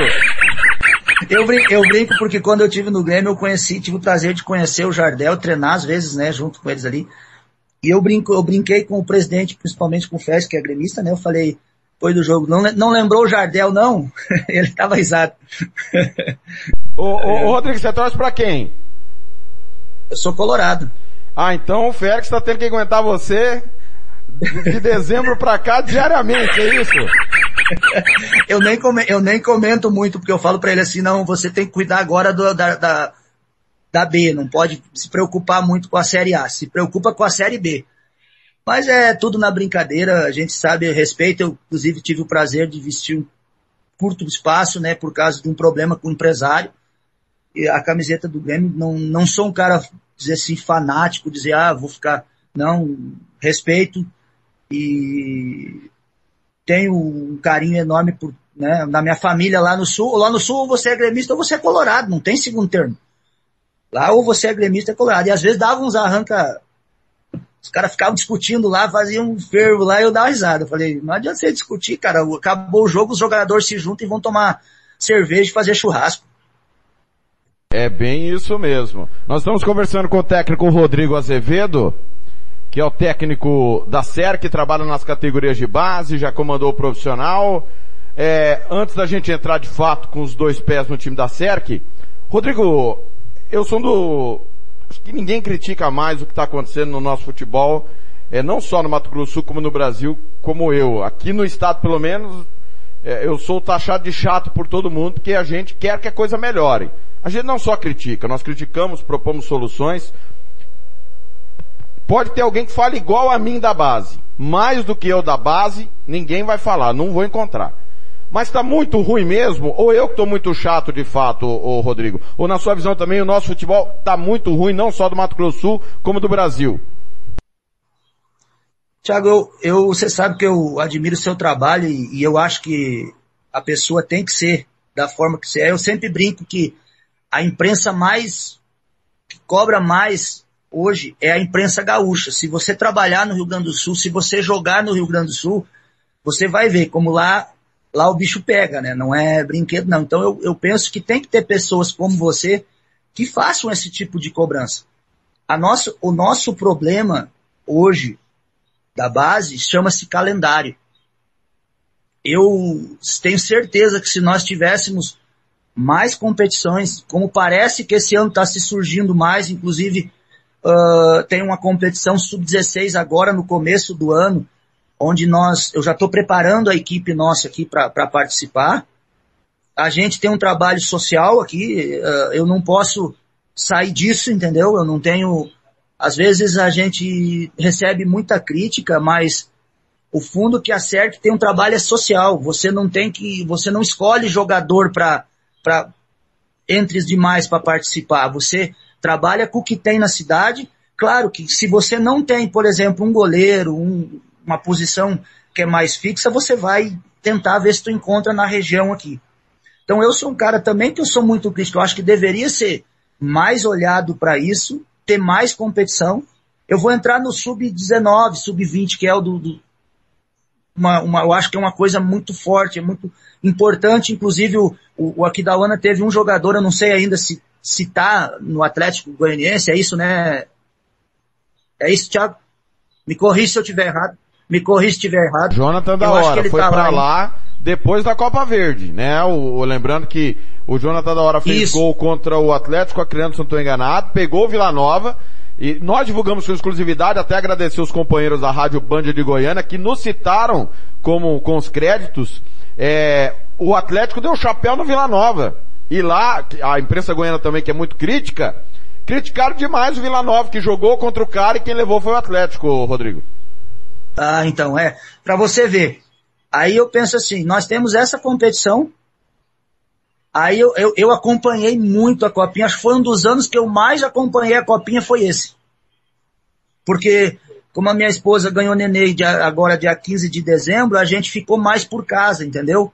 Então você não sai muito, e aí você acaba tendo um pouco mais de, de contato. Eu não viajei, eu não fiz nada, então eu tive muito contato com, com o, a gente viu a, a carga de jogos que esse povo tem, entendeu? A carga de jogos que esses atletas têm e ganhou a equipe que estava melhor no elenco, melhor qualificada, que foi o Palmeiras. Então, eles deram, eles jogaram muito bem, todos os jogos eu assisti. Então a gente vê que o nosso problema aqui, Thiago, é o que? Se tivesse mais competição, ou se nós pudéssemos jogar alguma outra, né? Eu brinquei com o presidente uma vez que eu falei, se nós passarmos para para a série, para para frente com a pra Copinha, um exemplo, se nós conseguir a vaga, nós podíamos escrever o time do Sub-19 na segunda divisão, como tem o, lá no Inter tem o Inter B, tem o Grêmio B que joga campeonatos paralelo, tem outras equipes, né, acho que em São Paulo também tem isso, Palmeiras, se eu não me engano, tem isso também. Claro que nós não almejava a vaga na primeira, primeira divisão, até porque o clube tá. Mas pelo menos daria ritmo de jogo e cascudo para esses moleques enfrentar uma dificuldade que nem tem na Copa São Paulo. Entendeu? Aí a gente tem problema de recursos também, que gastam bastante, né? Porque eu sei, eu sei o que eu gastei, o que nós gastamos aqui com o Sub-20 esse ano. Entendeu? Então a gente tentou fazer um time qualificado para tentar bater de frente. Falo que a gente teve muito perto. A bola não. Sabe quando não quer, não quer, não adianta. Mas nós criamos, nós tivemos uh, um jogo contra o Operário que foi 3 a 2 aí, num horário que é impróprio para jogar futebol, duas horas da tarde. Uh, né? Então você não tem. Jogamos, de, perdemos 3 a 2 jogamos em casa, tomamos um gol que eu nunca vi no futebol em 22 anos que eu fui atleta e mais alguns anos que eu estou trabalhando. E depois, no segundo tempo, tivemos quatro chances dentro da área pequena e a bola não entrou. Mérito também do, do, do adversário, que fez um belíssimo um dois belíssimos jogos.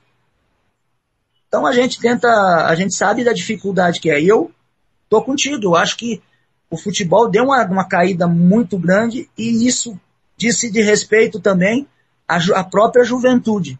Hoje os celular, a internet, qual que é mais fácil? Entendeu? As nossas crianças. Eu tenho dificuldade às vezes, cara, de pegar, trazer as crianças para treinar. Porque ah, hoje eu acordei tarde, mas acordou tarde por quê? Porque fiquei até as três horas da manhã em casa no, no, no celular. Aí tu não acorda no outro dia. Então, a dificuldade também está disso. Eu acho que precisaria os pais também dar um pouco mais de. Oh, amanhã você tem treino, vamos, vamos dormir cedo. Mas não, é, é simplesmente. Então, tudo é um contexto, Thiago, não adianta. E é geral, não é só. Eu converso com várias equipes, é geral geral. E nós não temos hoje, pelo menos nós aqui fizemos um trabalho social e nós não temos uma base aqui para chegar às 10 horas da noite, alojar todo mundo e pegar o celular e guardar. Entendeu? Aí tu guarda o celular e fala, você vai dormir. Você é obrigado, amanhã cedo você tem aula, amanhã cedo você tem treino. Questionaram o Ozzy. O Ozzy é um dos jogadores técnicos, acho que inquestionáveis. Alemão, campeão do mundo. Por que ele não rendia?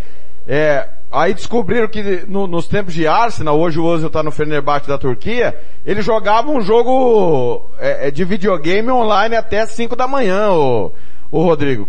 Então, por mais talento que o cara tenha, o corpo cobra, né, Rodrigo? Mas claro, o corpo é...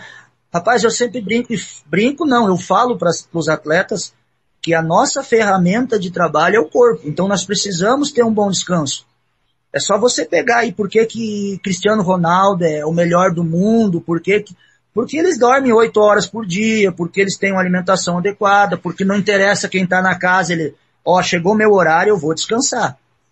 Entendeu? Então, são, mas são outras épocas. Hoje é diferente. Hoje você não consegue, cara. Você pode pedir, você pode fazer, você pode falar, mas as crianças, os próprios atletas não.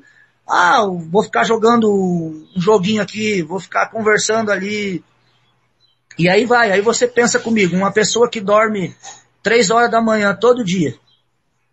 Como que você vai, você acorda às sete, oito para treinar. Como que você vai render? Não tem jeito. Isso não é o problema. E eu vou te falar, Tiago, eu vou levantar aqui, isso não é um problema só de criança e só de base. Isso, tá, isso é um problema também de profissional, viu? Tem muitos atletas, muitos atletas profissionais que hoje em dia ficam até altas horas no telefone e depois, de repente, no outro dia não consegue render. Nós estamos conversando com o técnico Rodrigo Azevedo, técnico da base, coordenador da base do Chapadão, a Cerc Chapadão. Ô Rodrigo, é... você comandou o time em algumas temporadas é, no profissional.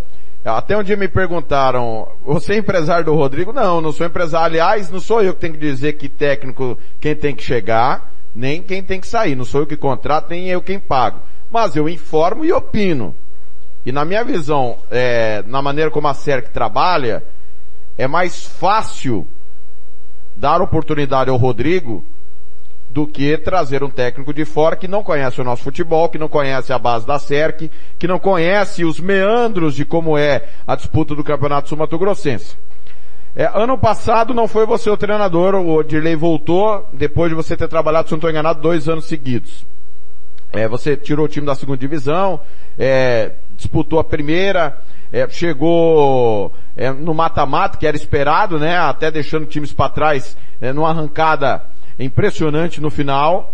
É, mas o que que pega, o que falta para o Rodrigo ser oficialmente o técnico do time profissional aí em Chapadão? É, tem ingerência de fora, questões políticas? Tem gente que fala que você é muito difícil, que você precisa melhorar o relacionamento com as pessoas. É, eu pergunto isso livremente porque eu sou muito difícil também, viu, Rodrigo? Quem trabalha comigo sabe, mas ninguém nunca aponta o dedo para mim e fala, esse cara é safado, esse cara é canalha, ele é traíra. Não, o que eu tenho para falar eu falo, e, e, e, quem trabalha comigo, e hoje graças a Deus a equipe é grande, sabe que eu sou desse jeito e me suporta desse jeito. Mas você é um pouco chato, como o Thiago Faria é, Rodrigão?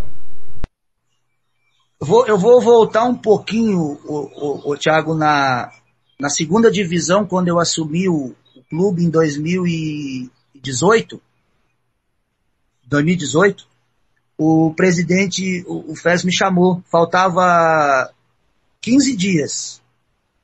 Falou, ó, vamos, vamos, vamos, vamos, monta e vamos pro, como diz o outro, vamos pro estouro, vamos ver o que que vai dar. Falei, beleza, vamos. Uh, aí eu liguei para alguns atletas que eu conhecia, né? Você pode até perguntar para eles. A gente montou um grupo, eu subi, eu acho que eu não, se eu não me engano, oito atletas da base para completar o elenco. Fizemos uma o que podia ser feito. Nós tínhamos atletas até que inclusive trabalhavam e vinha treinar uh, de tarde, que era o caso de teve o caso de atletas, por exemplo, o próprio Sandrinho da Costa Rica, que hoje é diretor jogava, o Valtinho da Costa jogava, o Léo Coman aí de, de, de, Campo Grande, o Rodrigo Paganelli, o Renan.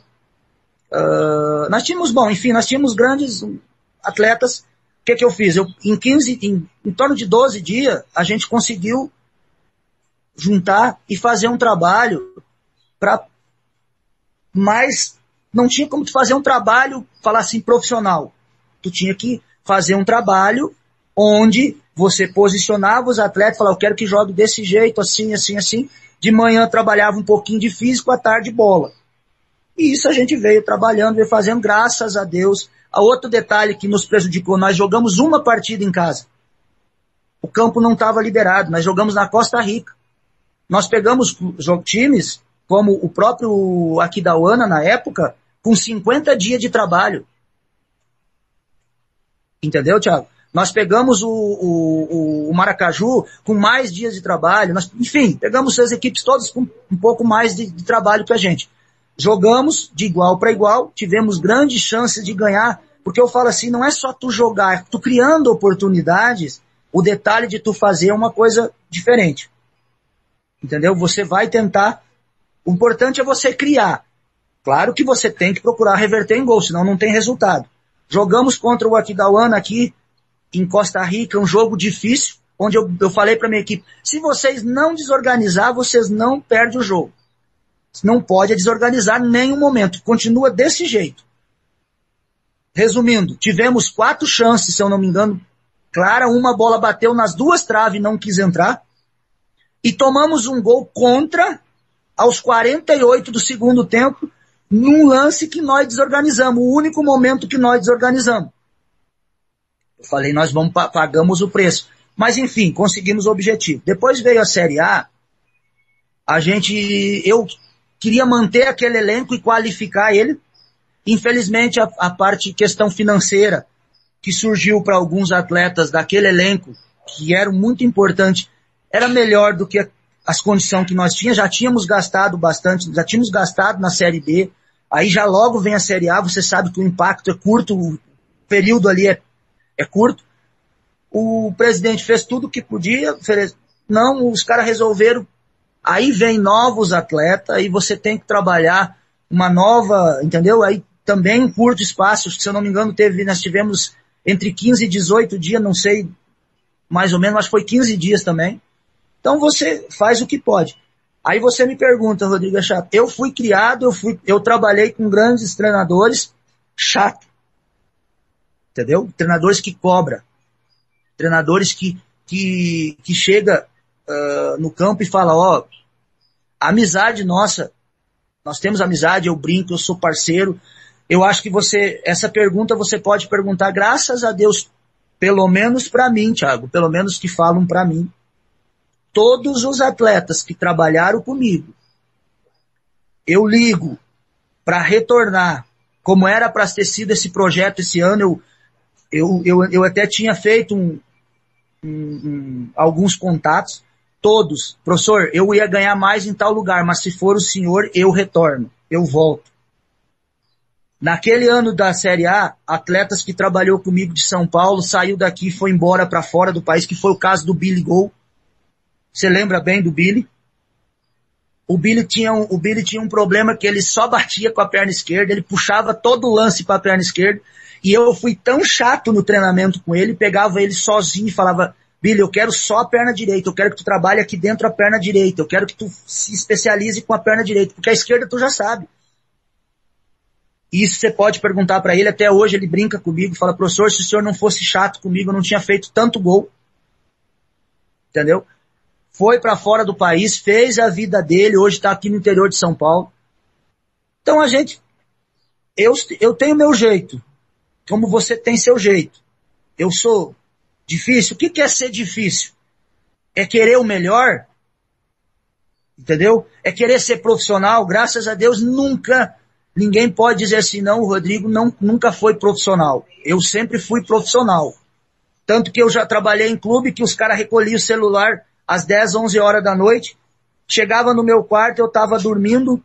Eles falaram, não, o Rodrigo não vou nem acordar. Ele já está dormindo.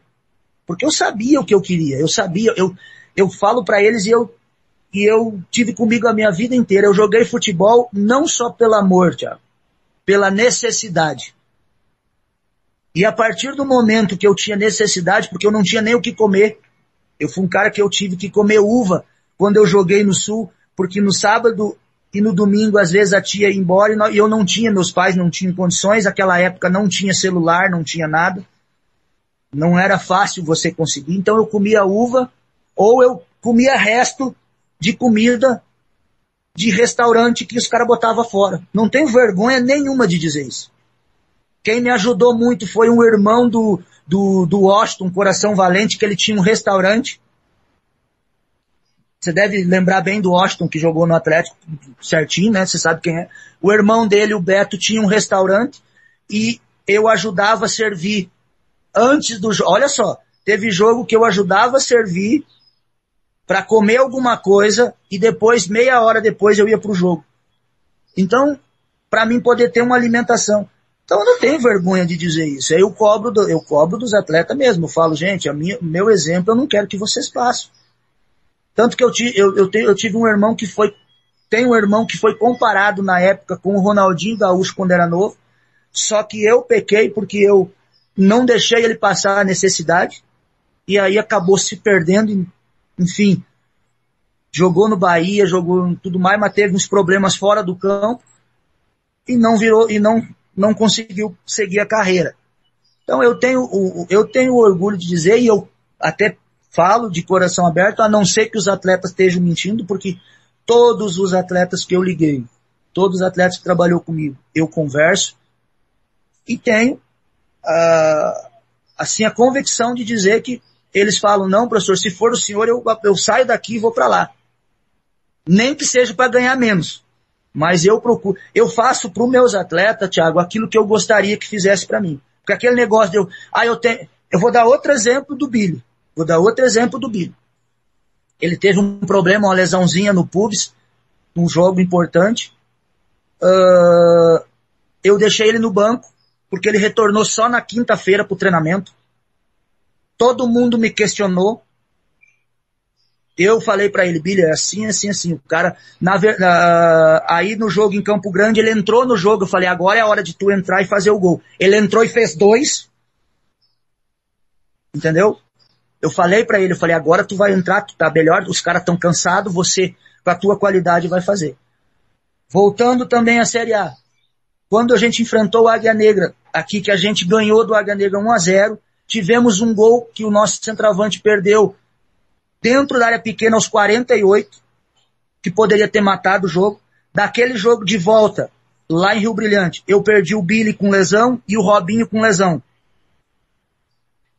Cheguei lá e falei pro Rodrigo Casca, se tu puder, pode mandar para ele. Falei, Rodrigo, quem passar de nós dois é campeão.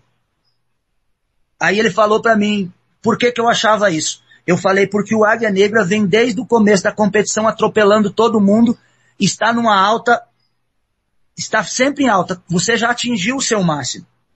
E a SERC vem numa crescente, vem ganhando agora e chegou no mata-mata onde a SERC cresce muito. E eles, e eu acho que eu acertei o sistema, acertei o esquema.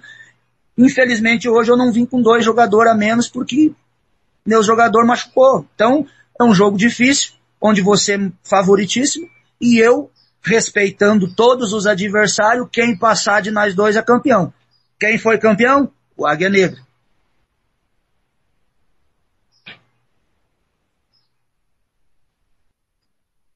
Azevedo, Rodrigo, é... pelo que eu entendi, porque infelizmente não houve a confirmação, o presidente Félix, eu conversei com ele no início da temporada, ele disse a mim que você iniciou os trabalhos, né? na dia 13, se eu não estou enganado, 13 de janeiro, é, 10 de janeiro, desculpa, 10 de janeiro, 10 de janeiro, uma segunda-feira.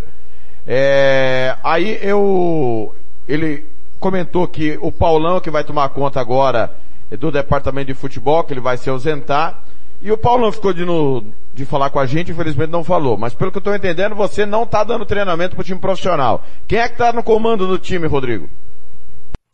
Assim, ô Thiago, a gente tinha feito uma conversa antiga, uh, no começo, né?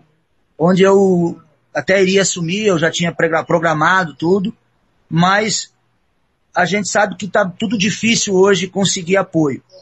Entendeu? Tá difícil para todas as equipes.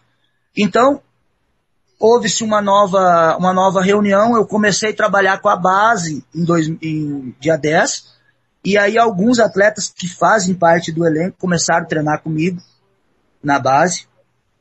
E hoje a, a, eles têm uma parceria, né? Tem uma parceria onde está um pessoal que veio de São Paulo tá ajudando e o treinador, a comissão técnica veio de lá. Inclusive eles me pediram, eu ia ficar como treinador de goleiro, entendeu? Até acho que ainda vou dar uma ajuda para eles depois. É que na véspera de ano novo, Thiago, eu fui fazer um, eu fui brincar no gol com o pessoal dos veteranos e acabei tomando uma pancada nas costas, uma joelhada nas costas, e eu tive uma, uma pequena fissura na L1 L2, olha o tamanho do problema. Eu tô, eu tô inclusive, uh, não tô conseguindo bater na bola ainda direito, claro que eu tô bem melhor, mas corri sério risco de ir para uma cadeira de roda. Você vê o tamanho do, do, do problema. E graças a Deus, né, consegui me livrar. Então eu eu tô comandando a base e assim que eu melhorar eu devo ajudar eles na parte dos, dos treinamentos de goleiro, sim. E que é tá? o nome dar uma ajuda, do, porque do queira ou não que queira a gente. Paulo, eu favor, penso assim. Thiago. Hã? O nome do treinador Desculpa. que veio de São Paulo, por favor, que te fez o convite? É, é o Oliveira. Oliveira. É. Certo. É, o primeiro nome você não tem?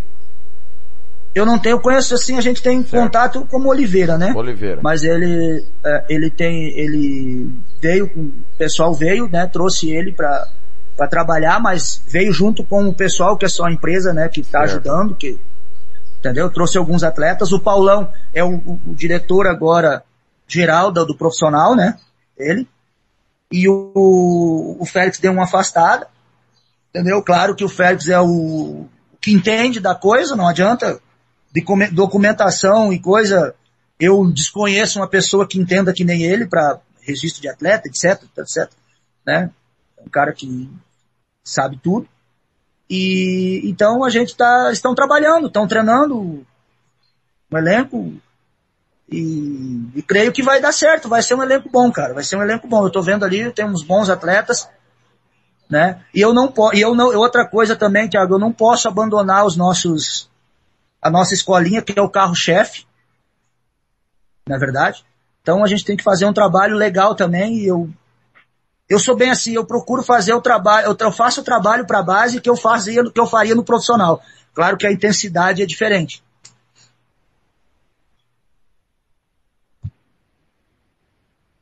Eu tenho que fazer, né?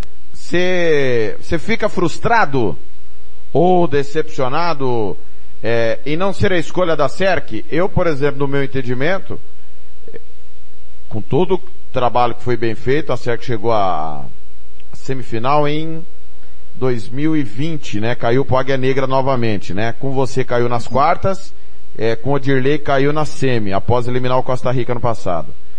E, mas você fica decepcionado de, de não ter a oportunidade no profissional, uma continuidade no profissional e estar sendo bombeiro? Ah, tá, o, o pau tá cantando, vamos chamar o Rodrigo. Porque às vezes é isso, né, Rodrigo? É, e, e, na história do futebol brasileiro, não só do futebol sul-mato-grossense, tem muito bombeiro, né? Ninguém quer. Então problema. Não tem dinheiro, não tem isso. Ah, vamos chamar o fulano. Carlinhos Violino foi campeão brasileiro três vezes no Flamengo desse jeito, né? O Flamengo não tinha quem pôr, colocava o interino. Você fica é, é, frustrado por não ser a primeira opção? Assim, Thiago, eu acho que todo mundo que quer ser, que quer crescer, que quer crescer, você fica, você fica assim, uh, será que agora não seria a hora? Será, entendeu? Mas eu penso lá atrás. De repente, se eu tivesse tido uma continuidade lá, depois daquele trabalho, uh, que nem daí depois eu assumi como diretor, até para dar uma ajuda para o presidente, que foi um pedido da direção, entre, o, né, entre buscar apoio também, graças a Deus a gente tem um bom, um bom relacionamento na comunidade, com empresários, etc. Então, de repente, se eu tivesse seguido lá de trás, feito, porque quando houve aquela contratação, 80% fui eu que indiquei.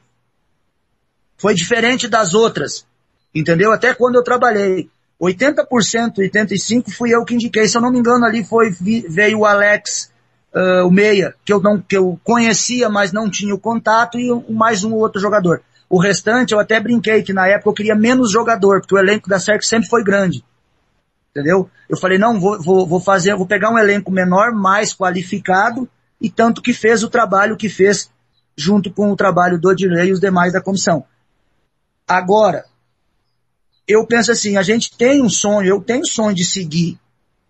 Só que tá tão difícil, não só aqui, tá tão difícil o nosso futebol, que você não, você, se você tem família, você tem que ganhar. Eu tenho outras, outras coisas. Eu trabalho uh, na PAI com as crianças, entendeu? Eu dou treino na PAI com as crianças à noite.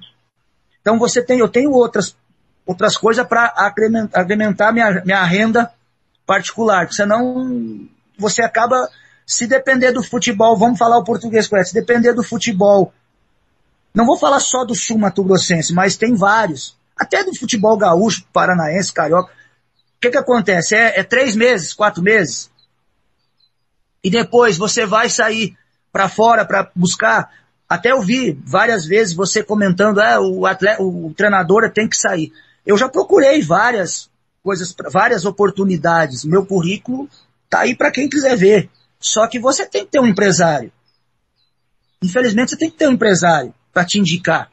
Se tu não tiver um empresário hoje que, que, que indica, hoje, aquele tempo que eu assumi o profissional, eu não tinha uma comissão técnica formada.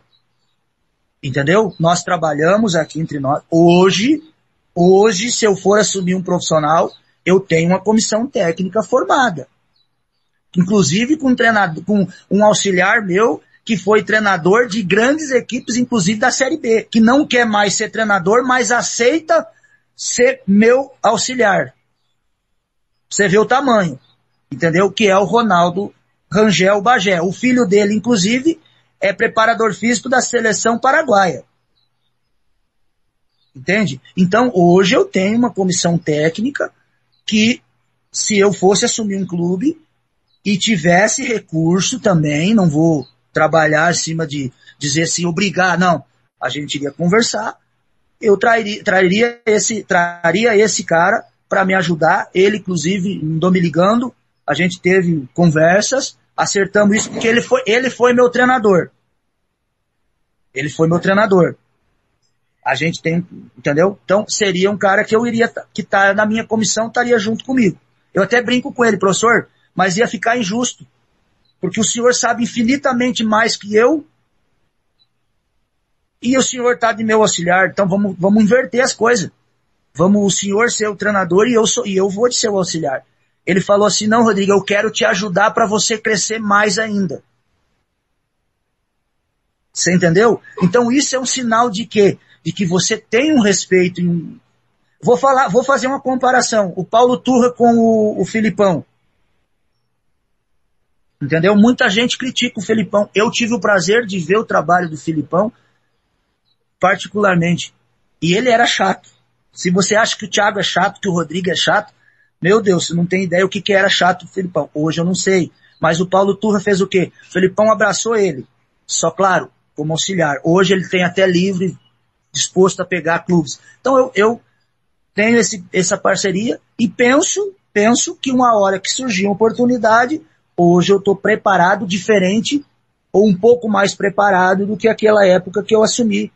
Como diz o Thiago, pra, era o que tinha ali na hora, vamos embora, né? Até inclusive o, a, o presidente estava com uns problemas particulares, também não podia estar tá aqui. Então eu, eu sempre penso, eu, eu, eu sou eu sou hoje, eu não escondo para ninguém, um torcedor da certo. Porque eu tenho, eu, eu tenho, eu devo isso ao clube pelo que o clube me fez nesse período que eu estou em Chapadão. São 16 anos de Chapadão do Sul. Entendeu? Hoje passaram pelas minhas mãos esse Vinícius Locatelli, que é hoje jogador profissional. O Arthur, que foi um sensação de, do, do, do, campeonato da Copinha, estava no São José, goleiro. Jogou contra o Botafogo, pegou até sinal de Wi-Fi. A gente brinca, né? Tá hoje no São José no profissional. Entre outros atletas, eu tenho um atleta de 10 anos que está no sul, entendeu? Que passou pelas minhas mãos. Eu tenho não, porque eu não, tenho, eu não tenho vínculo nenhum, eu não quero vínculo. Eu penso que treinador não tem que ter vínculo com o atleta. Treinador tem que treinar e pensar assim, mesmo que seja na, na base, e pensar assim, ó, seja feliz lá na frente. Se um dia você ganhar dinheiro e quiser reconhecer o que o professor fez por você, beleza. Mas a tua amizade é muito mais importante. Rodrigo, para a gente encerrar o nosso bate-papo, você tocou no assunto aí de calendário que é pertinente. É, treinador, se não tiver calendário, não vai aparecer para ninguém. Não adianta. E o nosso futebol, por culpa dos clubes, o calendário existe, mas os clubes sabotam o calendário e a federação se auto-sabota ao permitir isso. Eu queria saber na sua opinião, porque na nossa visão, a distância de Chapadão, mas no convívio, o Félix é um cara extremamente detalhista no processo do futebol. Colocar o time em campo, sempre ele diz que é a última coisa e ele está certo. Porque não adianta você tirar um monte de pai de família de casa sem ter condições de pagar, sem ter bola para treinar, sem ter campo para jogar. E em que pese que, que Chapadão tem problema de laudo, como está tendo mais uma vez, é, a questão de apoio, ele só confirma times em determinadas situações.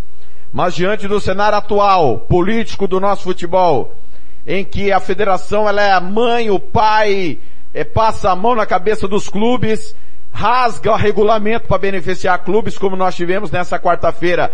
Inversão de mando que proíbe o regulamento que eles assinaram. Mudança de data aleatória, vai daqui, vem para lá. Teve campeonato que a CERC jogou o campeonato inteiro fora primeiro, depois tudo em casa. O Félix é um nome para mudar a gestão do futebol do Mato Grosso do Sul, na sua opinião? Eu vou, eu vou, eu vou falar duas coisas. Primeiro eu vou falar do presidente Félix, do amigo e do, para nós, paizão, né? Uh, eu trabalhei em mais de 12, mais de 12 clubes. Eu não tive muitos clubes porque graças a Deus eu fiquei uh, vários anos em clubes. Então quando você fica vários anos em clubes é porque você faz um trabalho legal. Eu penso assim, se o atleta, se você fica cinco anos, três anos num clube, é porque você serve. Entendeu? Eu vou falar daquilo que eu conheço do presidente da CERC. O Félix, eu desconheço nesse, todos esses clubes que eu joguei, eu não vi um presidente com o, o tamanho do coração do Félix. O tamanho da responsabilidade. Ele tira do que, do que ele tem para te ajudar. Entendeu? Muita gente tem visão, ah, porque isso, porque aquilo. Eu respeito de coração qualquer um. Sou, eu estou falando porque eu trabalho com ele desde 2000, eu conheço ele desde 2006 quando eu cheguei na CERC. 2007, 2007 eu fui trabalhar, eu fui jogar futebol society, tive sete anos na seleção onde ele era o coordenador da seleção brasileira e como presidente da CERC, como meu chefe, como meu amigo e hoje como meu compadre, porque ele é padrinho do meu filho. Entendeu? Então, eu não posso dizer assim que existe uma, uma pessoa nos clubes que eu trabalhei, eu não vi nenhum presidente com o coração para atleta ou para funcionário do clube do tamanho do coração dele.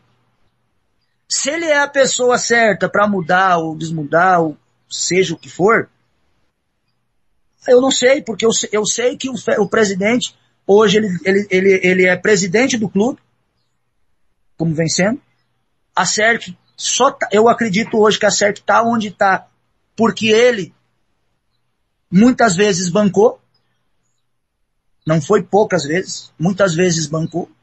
Não sei nem se eu poderia estar tá falando isso. Estou falando porque eu estou abrindo também meu coração pela pessoa que ele é. Entendeu?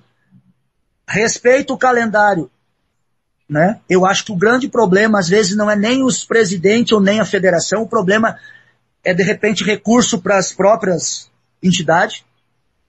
Entendeu? Claro que daí tu vai me dizer assim, ah, mas tem que correr atrás, tem que isso, tem que aquilo. Tudo bem. Eu conheço o Chapadão do Sul, eu não conheço, eu nunca tive, eu conheço Chapadão do Sul e Costa Rica. Costa Rica, assim, a gente vê que tá todo mundo voltado hoje a ajudar, a participar, entendeu? Também é um trabalho, eu não conheço o presidente de lá, eu conheço, eu tô falando no geral de quando eu fui atleta em todos os clubes que eu trabalhei. Comparando com o nosso presidente aqui. Eu acho que deu mais ou menos para te entender. Eu estou comparando a minha trajetória no futebol, os clubes que eu trabalhei, não foi muito, foi 12 clubes. Porque eu sempre, graças a Deus, eu repeti de ano, acho que teve só o Ipiranga de Erechim que eu fiquei um ano porque o time tava, ficou, acabou ficando me, me né, na época mudou a direção tal, e eu recebi uma proposta melhor eu, eu não quis permanecer. Entende? Então os demais, todos eu voltei, eu fiquei dois anos, três anos, cinco anos, seis anos, a CERC, enfim, 16 anos, porque eu fui emprestado para o Costa Rica, emprestado para o senador Canedo, canedense, para jogar o goiano, e retornei. Então, eu estou falando da pessoa, presidente João Félix, e estou falando do trabalho que ele representa para nós e o que ele representa para nós funcionários. Entendeu? Porque ele representa para nós funcionários. Se ele vai, se ele seria o cara, não sei se ele seria o cara ideal, né? A gente não sabe. Eu sei o trabalho que ele faz no clube, no clube, e você há de comigo, nós, nós temos escolinha de sub, de sub 7, sub 5 até sub 20, sub 19. Tem o futsal, Tem o feminino, que é uma parceria, mas é ele que comanda. Temos vários atletas do feminino da época que teve aqui comigo no, no Chapadão, que fui eu que comprei a briga com ele. Na, inclusive na seleção brasileira, hoje ganhando, inclusive ganhando de 10 mil para cima. Então foi atletas que passaram aqui por nós, meninas, né? Meninas, que você sabe o futebol feminino não é tão desvalorizado, comparando com o profissional a nível mundial, acredito.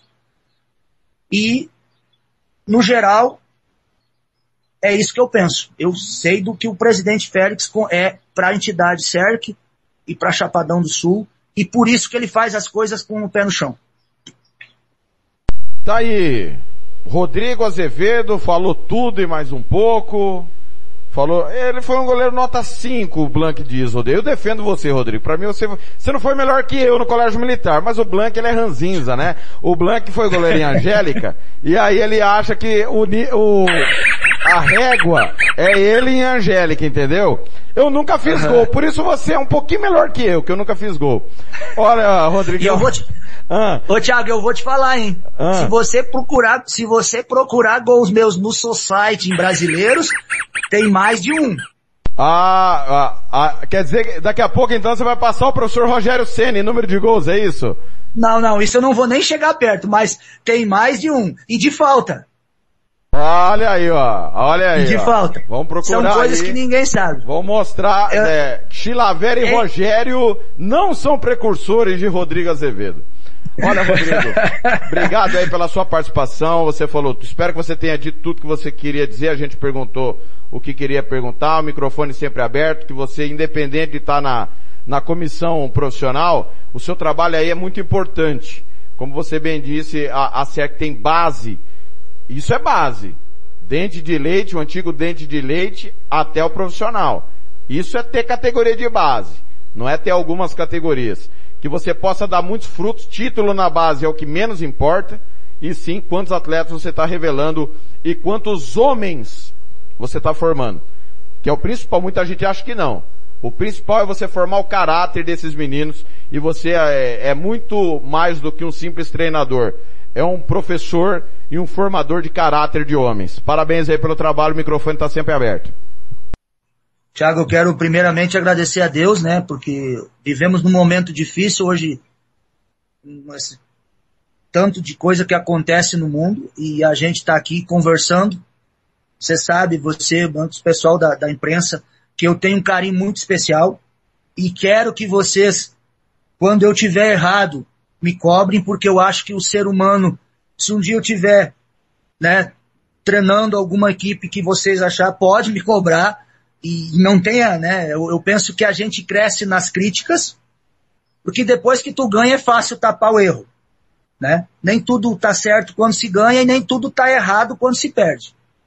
E a gente trabalha aqui num, num projeto social, onde a gente visa também buscar talentos, como a gente já conseguiu alguns, e como você falou, bem, bem colocado, o importante não é você criar um atleta, é você criar um cidadão que conheça as partes boas da vida, que tenha escolhas corretas para criar suas famílias futuramente, para ter suas famílias, seja aqui, e ali você vai ter, de repente, médicos, uh, professores, uh, enfim, pedreiros, uh, arquitetos, sei lá, tu vai ter várias profissões dentro dessas crianças que estão trabalhando, mas que eles tenham pelo menos um gostinho do que, que é o, o futebol, que é uma coisa maravilhosa, é saúde em primeiro lugar, porque tu está trabalhando com criança, eles estão aprendendo, e eu brinco com, com eles que o futebol, ele é a única coisa que você dorme pobre e acorda rico.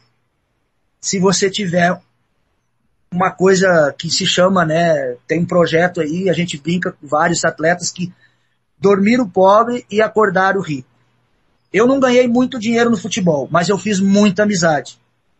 Muita amizade. E eu prezo muito por isso. Tem pessoas que não gostam de mim, como tem pessoas que não gostam do Thiago, como tem pessoas que não gostam do fulano, né, Thiago? A gente sabe disso. De repente, por você falar a verdade, ou por você ser correto, ou por você, às vezes também ser falho, porque a gente é falho. Eu sou muito falho. Às vezes eu teria que, de repente, eu poderia passar a mão e falar, não, fica quieto e acabou. Não. Eu sou um cara que eu procuro ajudar todo mundo da melhor maneira possível. E deixar, deixar para os meus filhos aquela, a boa impressão que eles tenham orgulho o dia que a gente se for e também essas crianças, hoje é, hoje é gratificante. Tem dia que eu encontro alguns, alguns que já estão fazendo faculdade aí em Campo Grande, que eu olho assim e falo, ele fala, professor, tudo bem? Eu, na hora eu nem conheço. Porque trabalhou comigo, treinou comigo pititiquinho aqui, e hoje está um homem. Estão morando aí em Campo Grande na faculdade, fora do país, etc., em todo lugar. Então, às vezes, eles chegam no Chapadão e falam, ô professor, tudo bem, vim te ver. Então, isso é gratificante. E fica esse exemplo, né, Tiago, pra gente que amanhã a Deus, a Deus pertence. Então, não, não sei. Vamos aguardar que a gente faça belos trabalhos e que consiga ajudar essas crianças, essas pessoas, para que no futuro eles lembrem com carinho daquilo que você fez. Muito obrigado, Thiago, pela sua oportunidade. Tá aí, Rodrigo Azevedo. Quando nós formos em Chapadão do Sul, com certeza, vamos comer um churrasco gaúcho, né? É, ô, Rodrigo, última, prometo, tá? Última, porque muita gente não sabe, é, todo mundo só chama estádio da CERC, estádio da CERC, estádio da CERC, e outro dia eu escrevi Toca do Pica-Pau, muita gente ficou surpresa com o apelido do estádio. Explica por que Toca do Pica-Pau, ô, ô, ô, Rodrigão. Olha, eu vou te falar bem, eu vou te falar bem a verdade. Eu sei que, eu sei que é Toca do Pica-Pau porque vem de lá de trás. Agora, te falar bem certinho o porquê, só o seu Jair Tonkelski, que foi o, um dos caras, um, inclusive o presidente na época que me trouxe, né? Ele e o Tizil, eles que, vamos falar o português correto, que fundaram e que compraram a briga do estádio, fizeram a série que existe hoje por causa dele, seu Jair. Então, ele vai te saber dizer, eu sei, eu sei que é toca do pica-pau, eu sei que o, o, como tem o, a Cobra do Norte aqui, que é o Costa Rica, tem o, o Galo, que é o, o Operário, né? E tem aqui o, o pica-pau que acerte. Tá certo. Rodrigão, foi um prazer, viu? Feliz ano novo, tudo de bom. Microfone sempre aberto. Um grande abraço. Igualmente. Quando vir no Chapadão, nos avise um pouco antes, vamos fazer um churrasco aqui em casa. Churrasco gaúcho, Blanque! Para os comercialinos, porque o comercial nunca perde em Chapadão, ao contrário do seu operário, viu, Blanque? Que sempre que vai lá, apanha. Foi um prazer bater o papo com o Rodrigo. Ô, Blanque, um abraço. Eu volto na programação da Rádio Futebol na Canela. Um grande abraço a todos. Música, futebol e cerveja.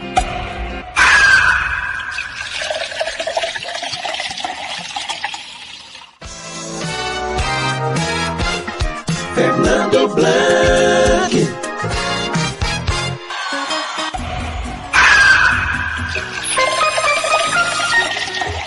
Conferindo comigo, são uma da tarde, mais 55 minutos em Campo Grande, duas da tarde e 55 minutos em Brasília, 56, girou agora 28 graus em Campo Grande, chove aqui na região norte.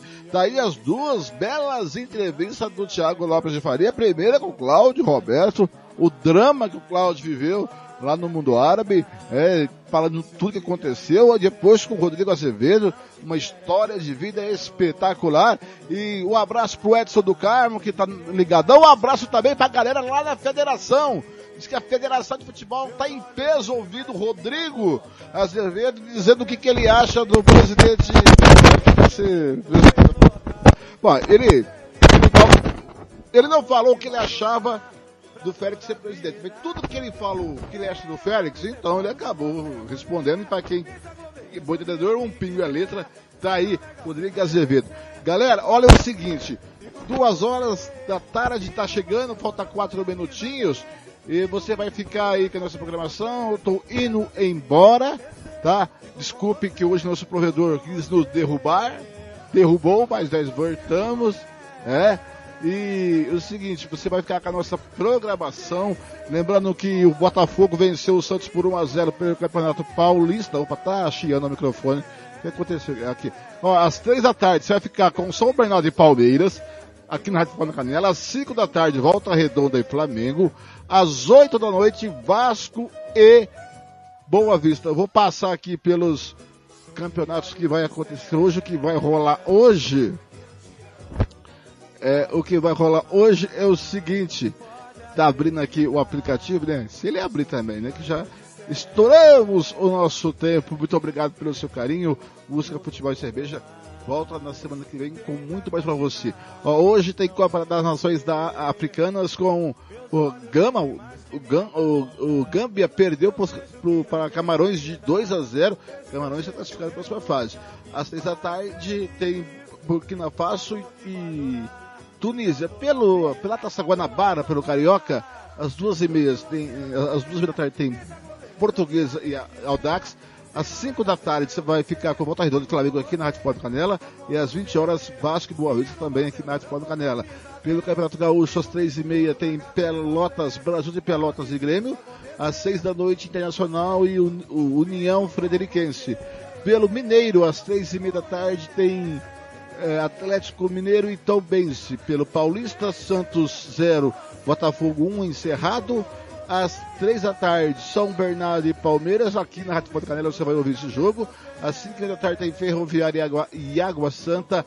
Às 5 e meia também tem Ponte Preta e Inter de Limeira. Pela Copa do Nordeste, às 6 da tarde tem Campinense Bahia. Às 4h45, Esporte Náutico. Às 7 da noite, Globo e Floresta. Tá certo, galera? Muito obrigado pelo seu carinho, pela sua audiência. Música Futebol e Cerveja volta semana que vem. Olha, e, é, e, essa semana que entra agora, estreia o Campeonato Sul Mato Grossense com transmissão da Rádio Futebol na Canela. É, Quarta-feira, dia 2, tem abertura do estadual às quatro da tarde no Ninho da Águia, em Rio Brilhante, o Dourados recebe o Coxim. Isso mesmo às seis da noite, no Estado Noroeste, aqui na ONU, o Aquidauanense recebe o Naviraiense. Às sete da noite, no Laertão Costa Rica Operário, estarei nesse jogo. E às oito da noite, no Morenão Comercial e União, o Thiago estará nesse jogo. Vamos transmitir os dois jogos, tá bom, galera? É, no domingo tem a segunda rodada, domingo que vem tem Comerário. Eu estarei nesse jogo domingo que vem no Morenão, a partir das quatro da tarde, domingo que vem, dia 6 de fevereiro. Muito obrigado pelo seu carinho, pela sua audiência, pela sua paciência. Eu agradeço em nome do Thiago Alves Faria a todos vocês que esperaram a gente, que caiu, mas voltamos, como diz o outro, e a gente segue, segue com você toda a semana de programação. Tem segunda-feira, a uma da tarde tem o Planeta Bola e tem o Giro Esportivo de segunda a sexta-feira. Tá certo, galera? Vai, vai ficando com a minha última de hoje aqui no Música Futebol e Cerveja. Deixa eu chegar aqui onde eu parei aqui, porque para tocar a última de hoje eu parei aqui, isso César e Paulinho, foi a última de hoje. Bem, chegando essa aqui, ó.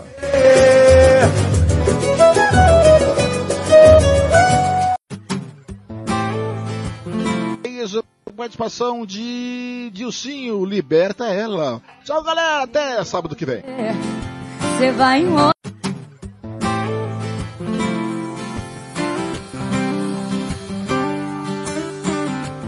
Hey brother, você vai enrolar ela até quando?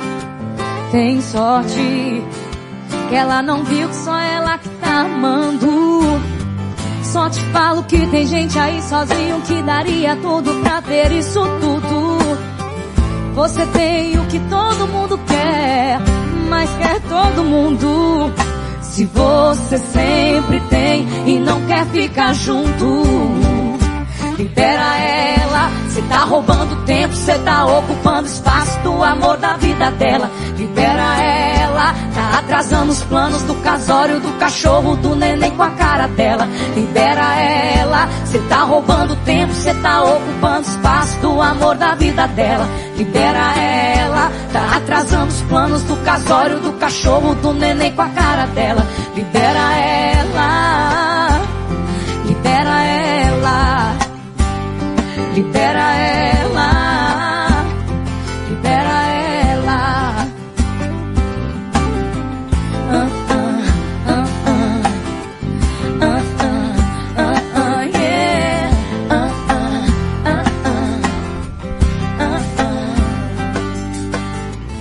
Ei, brother, você vai enrolar ela até quando? Tem sorte que ela não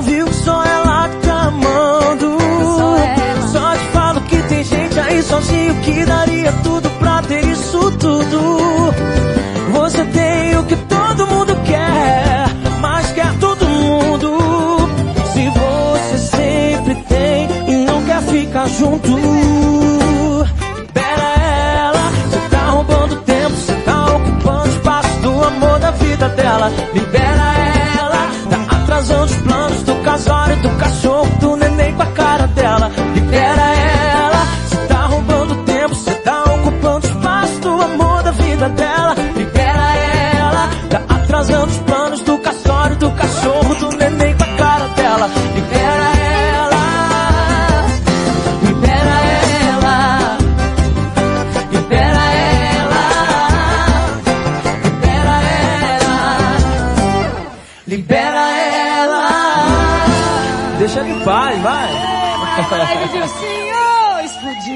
aqui em casa.